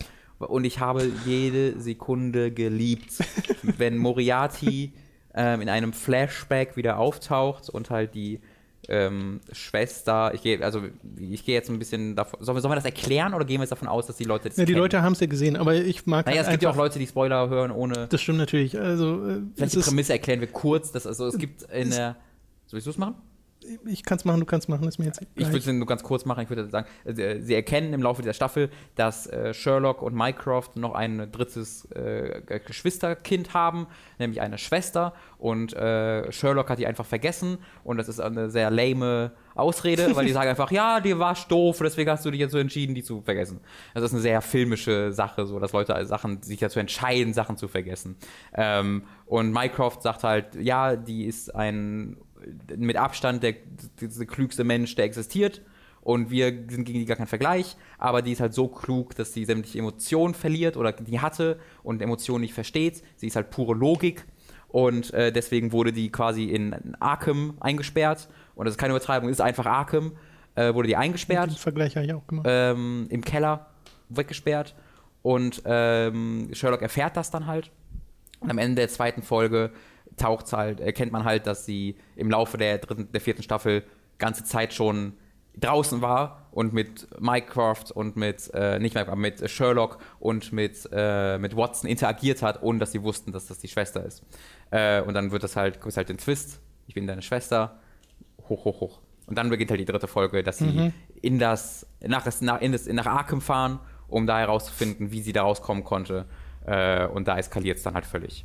Das ist wohl die Prämisse. Genau, und die eine Szene, über die wir reden, ist quasi ein Cut, der mal mittendrin stattfindet, wo sie zeigen, wie Moriarty, der ja, wie wir wissen, äh, gestorben ist in einer der vorherigen Staffeln. Äh, und zwar, also es gab Folgen, die sich komplett darum gedreht, die, also wo es nur darum ging, dass er tatsächlich tot ist und es so eine geht, das geht nicht anders. Ja. Äh, also der ist tot, tot. Ja. Und dann gibt es halt diesen Cut, wie ein Helikopter in Arkham landet und Moriarty aussteigt, während er I Want to Break Free von Queen über die Kopfhörer hört. Ja. Und du denkst ja, what? Und, Und er tanzt dann dazu. Genau, er tanzt dann so ein bisschen dazu und macht dann halt seinen, seinen Moriarty-Stick, der halt sehr, sehr, sehr, sehr, sehr unterhaltsam ist. Äh, und die Szene läuft erstmal ein bisschen. Und wenn er dann ankommt im Büro und du siehst dann Mycroft und der Mycroft hat äh, noch keine grauen Stellen im Haar. und dann steht erst da fünf Jahre zuvor. Ganz genau. Also dieses, diese Tatsache, dass das ein Flashback ist, wird erst relativ spät in der Szene revealed. Also ich, ich hab's mir gedacht, das war ja, es ging, klar. es ging eigentlich nicht anders. naja, aber die Sache Aber- ist, diese Folge hat an dieser Stelle schon so viel gemacht. Genau, genau, genau. Deswegen dachte ich auch so, äh, äh, und dann, ah, okay. Aber da fand ich halt, okay, das kann man machen. Ganz ehrlich, aber Moriarty wiederzubeleben wäre für mich eine weniger, also das wäre für mich eine, hätte besser erklärt werden können als das, was eigentlich passiert. Ja, was eigentlich passiert ist, ist, dass Moriarty ein Weihnachtsgeschenk für die Schwester von Mycroft Mhm. und Sherlock war und fünf Minuten ähm, Zeit mit ihr hatte, ohne Kameras und ohne irgendwie Überwachung. Und in diesen fünf Minuten haben sie wohl einen Plan ausgeheckt, über diese, der dann über diese fünf Jahre gespannt wird. Ganz Genau. viele Aufnahmen gemacht von Moriarty. Und Das, was, was Das- am Ende von der dritten Staffel, die Did You Miss Me ist. genau, das ist alles all, von langer Hand geplant. Genau. Und da dachte ich dann schon wieder, Ja, das als ob. hat schon früher angefangen bei mir, weil sie sagen halt, äh, also äh, Mycroft schenkt ihr quasi etwas zu Weihnachten, weil äh, sie ihm dabei hilft, Verbrechen aufzulösen. Ähm, weil sie halt so ein Genie ist. Und dann sagt er halt, ja, ja, ich habe sie zehn Minuten auf Twitter gelassen und dann hat sie sieben Terroristen des, deshalb auch festgenommen. Und konnte äh, alle so die Zukunft voraussagen, von wo, wo die Terrorangriffe stattfinden. Come on. Naja, vor Und allem dann- auch dieses, äh, sie reprogrammiert. Genau, das wird halt Leute. vorher. Das ist halt, das ist halt wirklich das Absurdeste, weil die- das wird auch nie erklärt. Aber sie sagen einfach, wenn Leute mit ihr in einen Raum gehen und mit von ihr gesprochen werden, dann ko kontrolliert die die danach und dann bringen die danach ihre Familie um, wenn die das sagt und dann machen die alles, was die sagt. Und das, die sagen einfach, die ist so klug, die kann das halt. Aber was, wo es wirkt, ist, die, hat, die ist halt, die ist halt eine Superkraft. Die ist halt magisch Ja, begabt. ja, die hat halt genau. Magie, dass wenn du in den fünf Minuten im Raum bist, sagt die Abracadabra und dann kontrolliert, weil die kon das ist noch nicht mal so ein indirektes Ding, dass sie irgendwie die so ein bisschen verändert, sowas. Sie kontrolliert sie einfach. Ja. Die sagt ihr dann, töte doch mal deine Familie und dann töten sie ihre Familie. Oder sie sagt, hey, übernehm doch mal die ganz Arkham und lock Mycroft und Sherlock hier hin, sodass ich dann als Jigsaw die durch verschiedene Fallen äh, bringen kann. Die wir übrigens auch alle neu gebaut haben. Oh Gott, ist das dumm! Das ist wirklich. Und das ist ein, also das ist einfach wirklich nichts logisch erklärbar. Nee. Und sie tun aber so, als ob sie einfach so klug ist, dass sie magische Kräfte dadurch bekommen hat. Und das geht einfach sieben Schritte zu weit. Genau. Ja. Und das ist so auch das Grundproblem dieser äh, letzten Episode. Und da finde ich ehrlich gesagt faszinierend, dass das so wenig in die Episoden davor eingeflossen ist, weil natürlich wird dieser Twist mit ihr aufgebaut in Ja. den vorherigen Episoden. Aber dadurch wurden diese Episoden nicht irgendwie unglaubwürdiger. Das kommt alles erst in dieser letzten Episode, wo Ja. sie das, Ja, das ja. ganze Ding aufbauen. Und das ist halt so äh, auch unbefriedigend, weil es halt dann auch kein gutes Ende hat, Gar nicht finde ich. Und ja. es ist auch so unbefriedigend, weil quasi die Interaktion zwischen Sherlock und seiner Schwester und Watson und der Schwester so im Nachhinein so interessant wurde. Zu sehen, wie facettenreich die ist, wie die sich verstellen kann. Hervorragend. Und dann siehst du in dieser kompletten Folge die fast ausschließlich hinter einem Bildschirm. Da sitzt die statisch an einem Punkt und redet halt quasi auswendig gelernte, also nicht die Schauspielerin, sondern sie hat quasi sich ein Programm ausgedacht und da führt sie sie durch. Aber es findet keine oder kaum Interaktion statt bis, bis zum Ende dieser Folge dann, sondern es ist fast durchgehend, mach jetzt das und das war's. Und diese Interaktion, die ich eigentlich so, die ich mich so gefreut habe, fand gar nicht statt. Und ich muss einmal kurz äh, sagen, wie lächerlich ist das bitte, einen Cliffhanger zu machen, wo sagt, ich, ich, ich schieße sie jetzt in den Kopf und dann schießt sie in einem Cliffhanger und dann wird am Ende, am nächsten Folge, ah, war ein Betäubungspfeil Ja, mega lame, so Cliffhanger zu machen. Das, ist, das kann Sherlock auch deutlich besser, als so, so halbgare Sachen zu machen. Oder wenn, machen sie es mit einem, mit, mit ganz, ganz viel Selbstironie, wie bei am Ende der ersten Staffel, wo sie mit Moriarty im Schwimmbecken sind. Und dann beginnt die, und das ist die spannendste Szene ever, und du glaubst, geil, ballern sie alle tot, und dann beginnt das damit, dass er. Äh, äh, Staying Alive, äh, dass sein Handy losgeht und Staying Alive geht los und er verdreht die Augen und geht ans Telefon. Das ist hervorragend. Ja. Da wird das subversiv irgendwie wird damit umgegangen. Aber das ist einfach eine ganz billige Ausrede. Ah, Watson ist doch nicht tot. Fand ich, fand ich doof. ja, ne, auch die Location-Wechsel, dann sind sie plötzlich bei Sherlocks Haus, weil die scheinbar ewig bewusstlos waren und sind die ganze Zeit über Radio verbunden äh, mit ihr. Auch das Haus, Äh. das ist auch aus dem Grund, warum es mich so an, Sherlock, an James Bond erinnert hat. Das ist total Ja, stimmt, Skyfall. stimmt, Skyfall. Das ist ultra Skyfall. Stimmt. Ähm, ja, also die, um mal kurz um zu erklären, warum ich trotzdem so angetan war während der Folge. Ich fand die Folge, die, die Szene am Anfang, wenn sie in, in dem Büro sind von Sherlock mit Mycroft, wo sie dann äh, dieses Gespräch führen und wo Mycroft das erstmal erklärt, diese Geschichte. Das war eine sehr, sehr lange Dialogszene, wo nicht viel passierte, wo einfach nur diese drei Figuren miteinander interagiert haben. Das habe ich sehr gemocht und das hat dann halt ihren Höhepunkt gefunden, wo eine Bombe einfach in der Mitte erneut viel zu larger than life, aber diese Szene, wo diese drei Leute sich gegenüber ste äh, und innerhalb von irgendwie einer Minute einen Plan aushacken, wie sie aus dieser, dieser Situation lebend herauskommen und auch noch, äh, äh, wie heißt sie?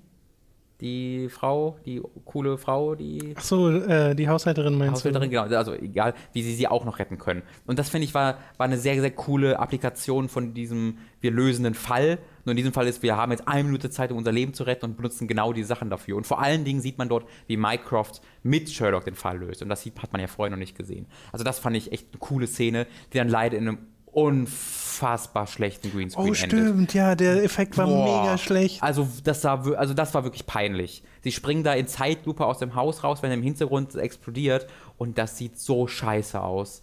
Wirklich krass. Also da Und war ich wirklich dann erschrocken. danach, äh, auch das ist wieder so Glaubwürdigkeit, ne? Äh, es wird halt gar nicht erst gezeigt, wie, ob, unter welchen Umständen sie dann da landen, nachdem sie aus einem explodierenden Apartment rausgesprungen sind, sondern sie sind dann einfach an der nächsten Stelle unversehrt und Du siehst ja, nie, okay. was jetzt mit der Haushälterin ist. So. Genau. Also es wird halt erwähnt, aber nicht mehr und das ist halt ein Problem. Ähm, ja, aber die Szene fand ich echt, echt toll. Ich fand die Szene mit Martin Freeman, wo er den Gefängnischef erschießen möchte, wahnsinnig toll. Einfach weil Martin Freeman ein sensationell, also dieser, ich, ist einfach einer meiner absoluten Lieblingsschauspieler. Und der hat in der ersten Folge diese Szene, wo er Sherlock anguckt, nachdem seine Mary getötet wird. Dieser Blick. Boah, unglaublich krass. Und der sitzt und dieses, ich fand dieses Trauern so geil, wo er, ähm, das, oh, das ist ein komischer Ich fand dieses. Trauern so großartig gespielt, weil er, er hat dann seine Frau im Arm und es ist dann kein irgendwie melancholisches Weinen, sondern er sitzt einfach da und brüllt in sich hinein. Äh, und das fand ich unglaublich mitreißend. Dann die zweite Folge, wo er Sherlock verprügelt und er sagt, I killed his wife und er guckt ihn an und sagt, yes, you did. Boah, es ist so stark. Und das dann auch hier in dieser Szene, wo er dann diesen Menschen erm- erschießen will und der Mensch verla verlangt von ihm quasi, dass er ihn erschießt, äh, weil nur so seine Frau gerettet werden kann. Und er sagt, okay, ich mach das, aber kann das im Endeffekt nicht. Und weiß auch, wofür das, wozu das führt. Aber das, das, er spielt das, finde ich, so überragend. Also das habe ich Ja. sehr genossen, diese Schauspielkunst. Nee, geht mir da auch so. Also generell schauspielerisch habe ich da ehrlich gesagt auch sehr wenig äh, Beschwerden mit. Und ich finde halt, die Charaktermomente sind immer die stärksten Mhm. in dieser Serie, weil die einfach sehr, sehr gutes Casting haben in äh, Sherlock Ja. und die Hauptcharaktere sehr gut besetzt haben. Aber das Ganze drumherum ist ja hier das Problem. Ne? Absolut, sie, absolut. sie hatten wahrscheinlich so dieses, okay, was ist, wenn wir sie in Extremsituationen packen, äh, wo es auch mal darum geht, dass Leute sterben müssen, Mhm. sich opfern müssen oder sonst irgendwas. Ähm, das war dann immer noch interessant, sich anzusehen, wie die Charaktere damit umgehen. Mhm. Aber ich war halt schon so raus aus der Gesamtstory, dass selbst wenn da jetzt das Krasseste passiert wäre, das hätte mir wenig gegeben. So. Also Mhm. Okay. wenn jetzt tatsächlich jemand dort gestorben wäre Okay. von den wichtigen Charakteren, weil das haben sie sich ja nicht getraut. Ja, aber das fand ich nicht, nicht schlecht, weil sie das gut gelöst haben, fand ich. Es gibt halt die Szene, wo, über die wir jetzt gerade reden, wo ähm, quasi die Schwester von Sherlock verlangt, dass sie entweder äh, Mycroft oder Watson tötet. Das ist auch sehr absehbar. Das sollte auch keine Überraschung sein. Also das, er bekommt quasi eine Pistole am Anfang und sagt, die musst du bald benutzen. Hat Das nur noch halt eine Kugel. sehr offensichtlich, genau, es ist halt sehr offensichtlich, dass er eine von den beiden töten soll.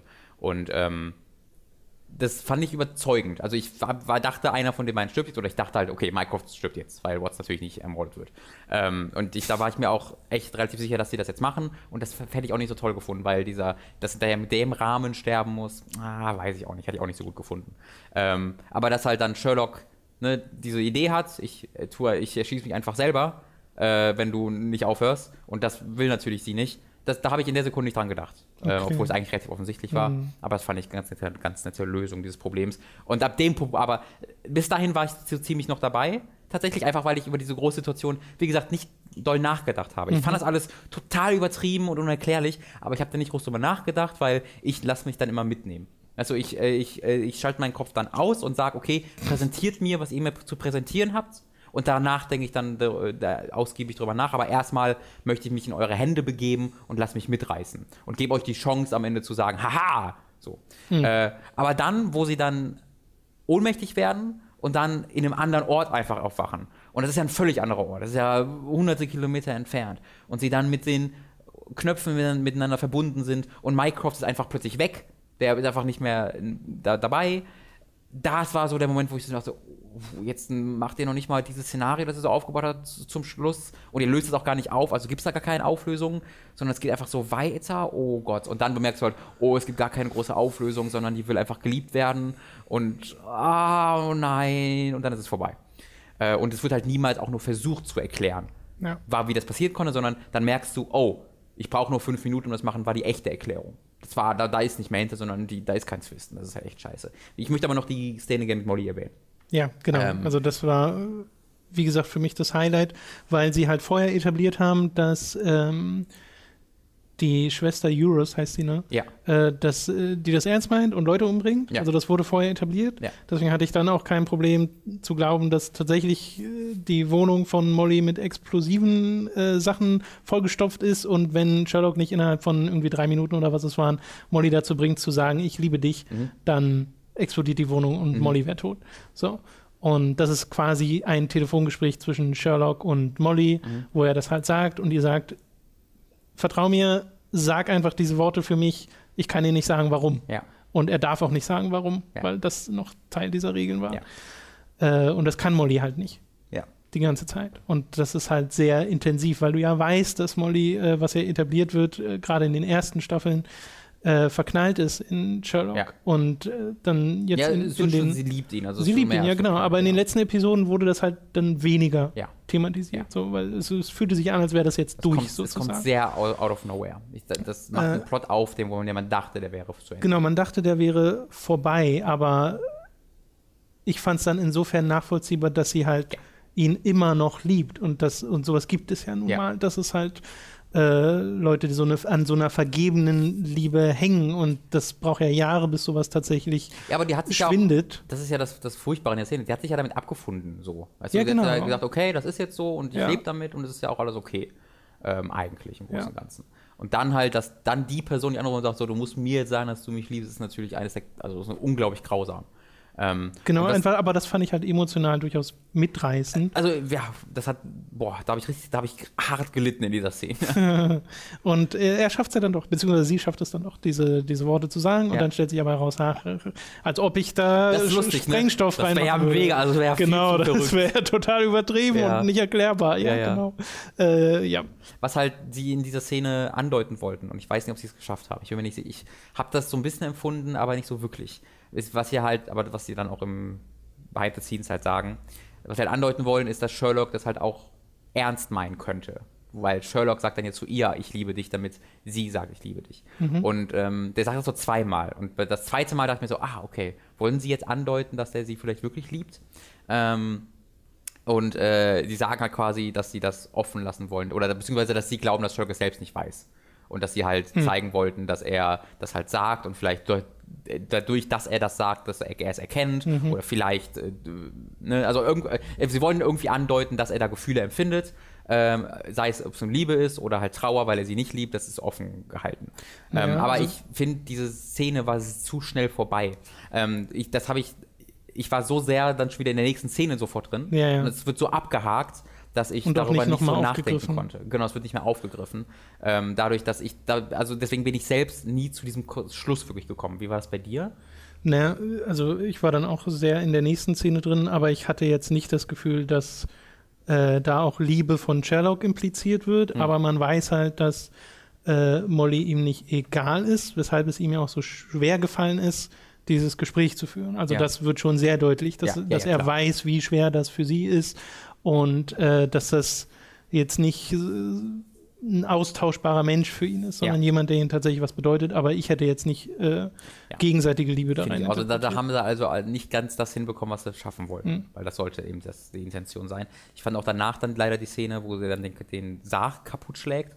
Eigentlich eine super gute Idee, dass Sherlock mal eine, so eine Katharsis hat und ausrastet Ich und fand das kaputt schlägt. hat ehrlich gesagt auch ganz gut gepasst, weil sie halt Ich vorher auch. etabliert haben, dass er das ja gerne mal macht. es scheitert bei mir daran, dass er, wie es auf, wie es gedreht war. Weil ähm, es ist ein sehr emotionaler, ein sehr rauer, also raw, Ja. Mhm. nicht rauer, so ein, so ein, so ein, so ein purer Moment, pure Emotion. Und was sie dann machen ist, Zeitlupe, verschiedene Kameraperspektiven. Sie machen das dann so, so schön, in, äh, setzen sie das in Szene. Was total, finde ich, gegen die Intention der Szene ist, nämlich was sehr Pures zu zeigen. Ja, Wenn man da einfach gezeigt hätte, Statische Kamera, statischen Kamera ja. oder, oder, oder ein langsamer Zoom auf ihn Ja, ja. oder ein langsamer Zoom raus oder was weiß ich, wo er einfach es zerlegt und du siehst sein Gesicht, du siehst seine Emotionen. Stattdessen gibt es ganz viele Cuts, ähm, laute Musik, sehr, sehr so, so ähm, emotionale Musik. Die Kamera schwenkt durch die Gegend, es gibt Zeitlupe, sodass es dann sehr gute Zeiten, schlechte Zeiten für mich wurde. ähm, natürlich nicht, also äh, gute Zeiten. Ich weiß, was du meinst. aber- sich, aber es war so so, krass war es jetzt nicht. Emotion, Emotion. Ja, ja. Und es wäre viel emotionaler für mich gewesen, wenn sie dann halt Benedict Cumberbatch's Schauspielkunst für sich hätten sprechen lassen. Ja. Hätte wahrscheinlich auch besser funktioniert. Ja. Ja. Das wäre aber im Grunde gro großen und ganzen. Ja, sonst habe ich da auch äh, wenig hinzuzufügen. Wie gesagt, äh, als Gesamtwerk hat die Episode nicht funktioniert Mhm. mit einzelnen Elementen, die mir trotzdem gefallen haben. Ich möchte noch ankreiden, dass das mit fucking einer Ansprache von Mary endet.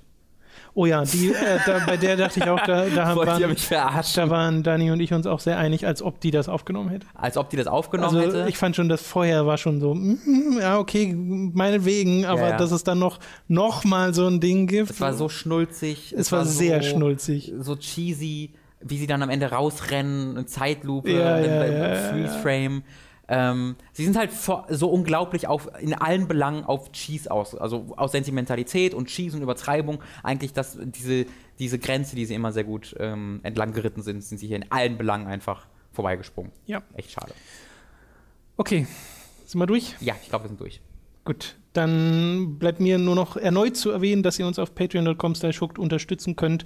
Wir freuen uns außerdem über 5-Sterne-Bewertungen auf iTunes, audible.de slash hooked. Wie äh, zu Beginn erwähnt, ist auch noch eine Anlaufstelle über den Affiliate-Link, euch ein kostenloses Probeabo dort zu holen. Da haben wir auch was von. Und wir haben einen Amazon-Affiliate-Link, über den ihr zum Beispiel euch Sherlock angucken könnt. Hm. Denn ich glaube, das funktioniert auch, wenn man sich dann über Prime Video was holt. Ähm, okay, dann Wie gesagt, es sind 13 Euro für drei anderthalb Stunden Filme mit Bonuszeug bei. das auch kann man, schon besitzt. ziemlich, kann man schon ziemlich Kann man auch finden. runterladen Ja. oder halt auf Xbox angucken oder so. Ja, das ja, super. ja. Okay, dann Wer dafür nicht bezahlt von Amazon. und, und holt euch Gravity Rush 1 äh, oder Sure. und 2 am besten beide, Ja. aber spielt auf jeden Fall den ersten, bevor ihr den zweiten spielt. Es sei denn, euch ist egal, ob ihr bei der Story irgendwas versteht oder nicht. Oder Resident Evil 7. Kann man es auch. Oder Resident Evil 7. Okay, Nur bitte nicht bei Resident Evil Final Chapter gucken. Das ist die Lektion für heute. Guckt nicht Resident Evil Final. Bis zum nächsten Mal. Tschüss. Tschüss.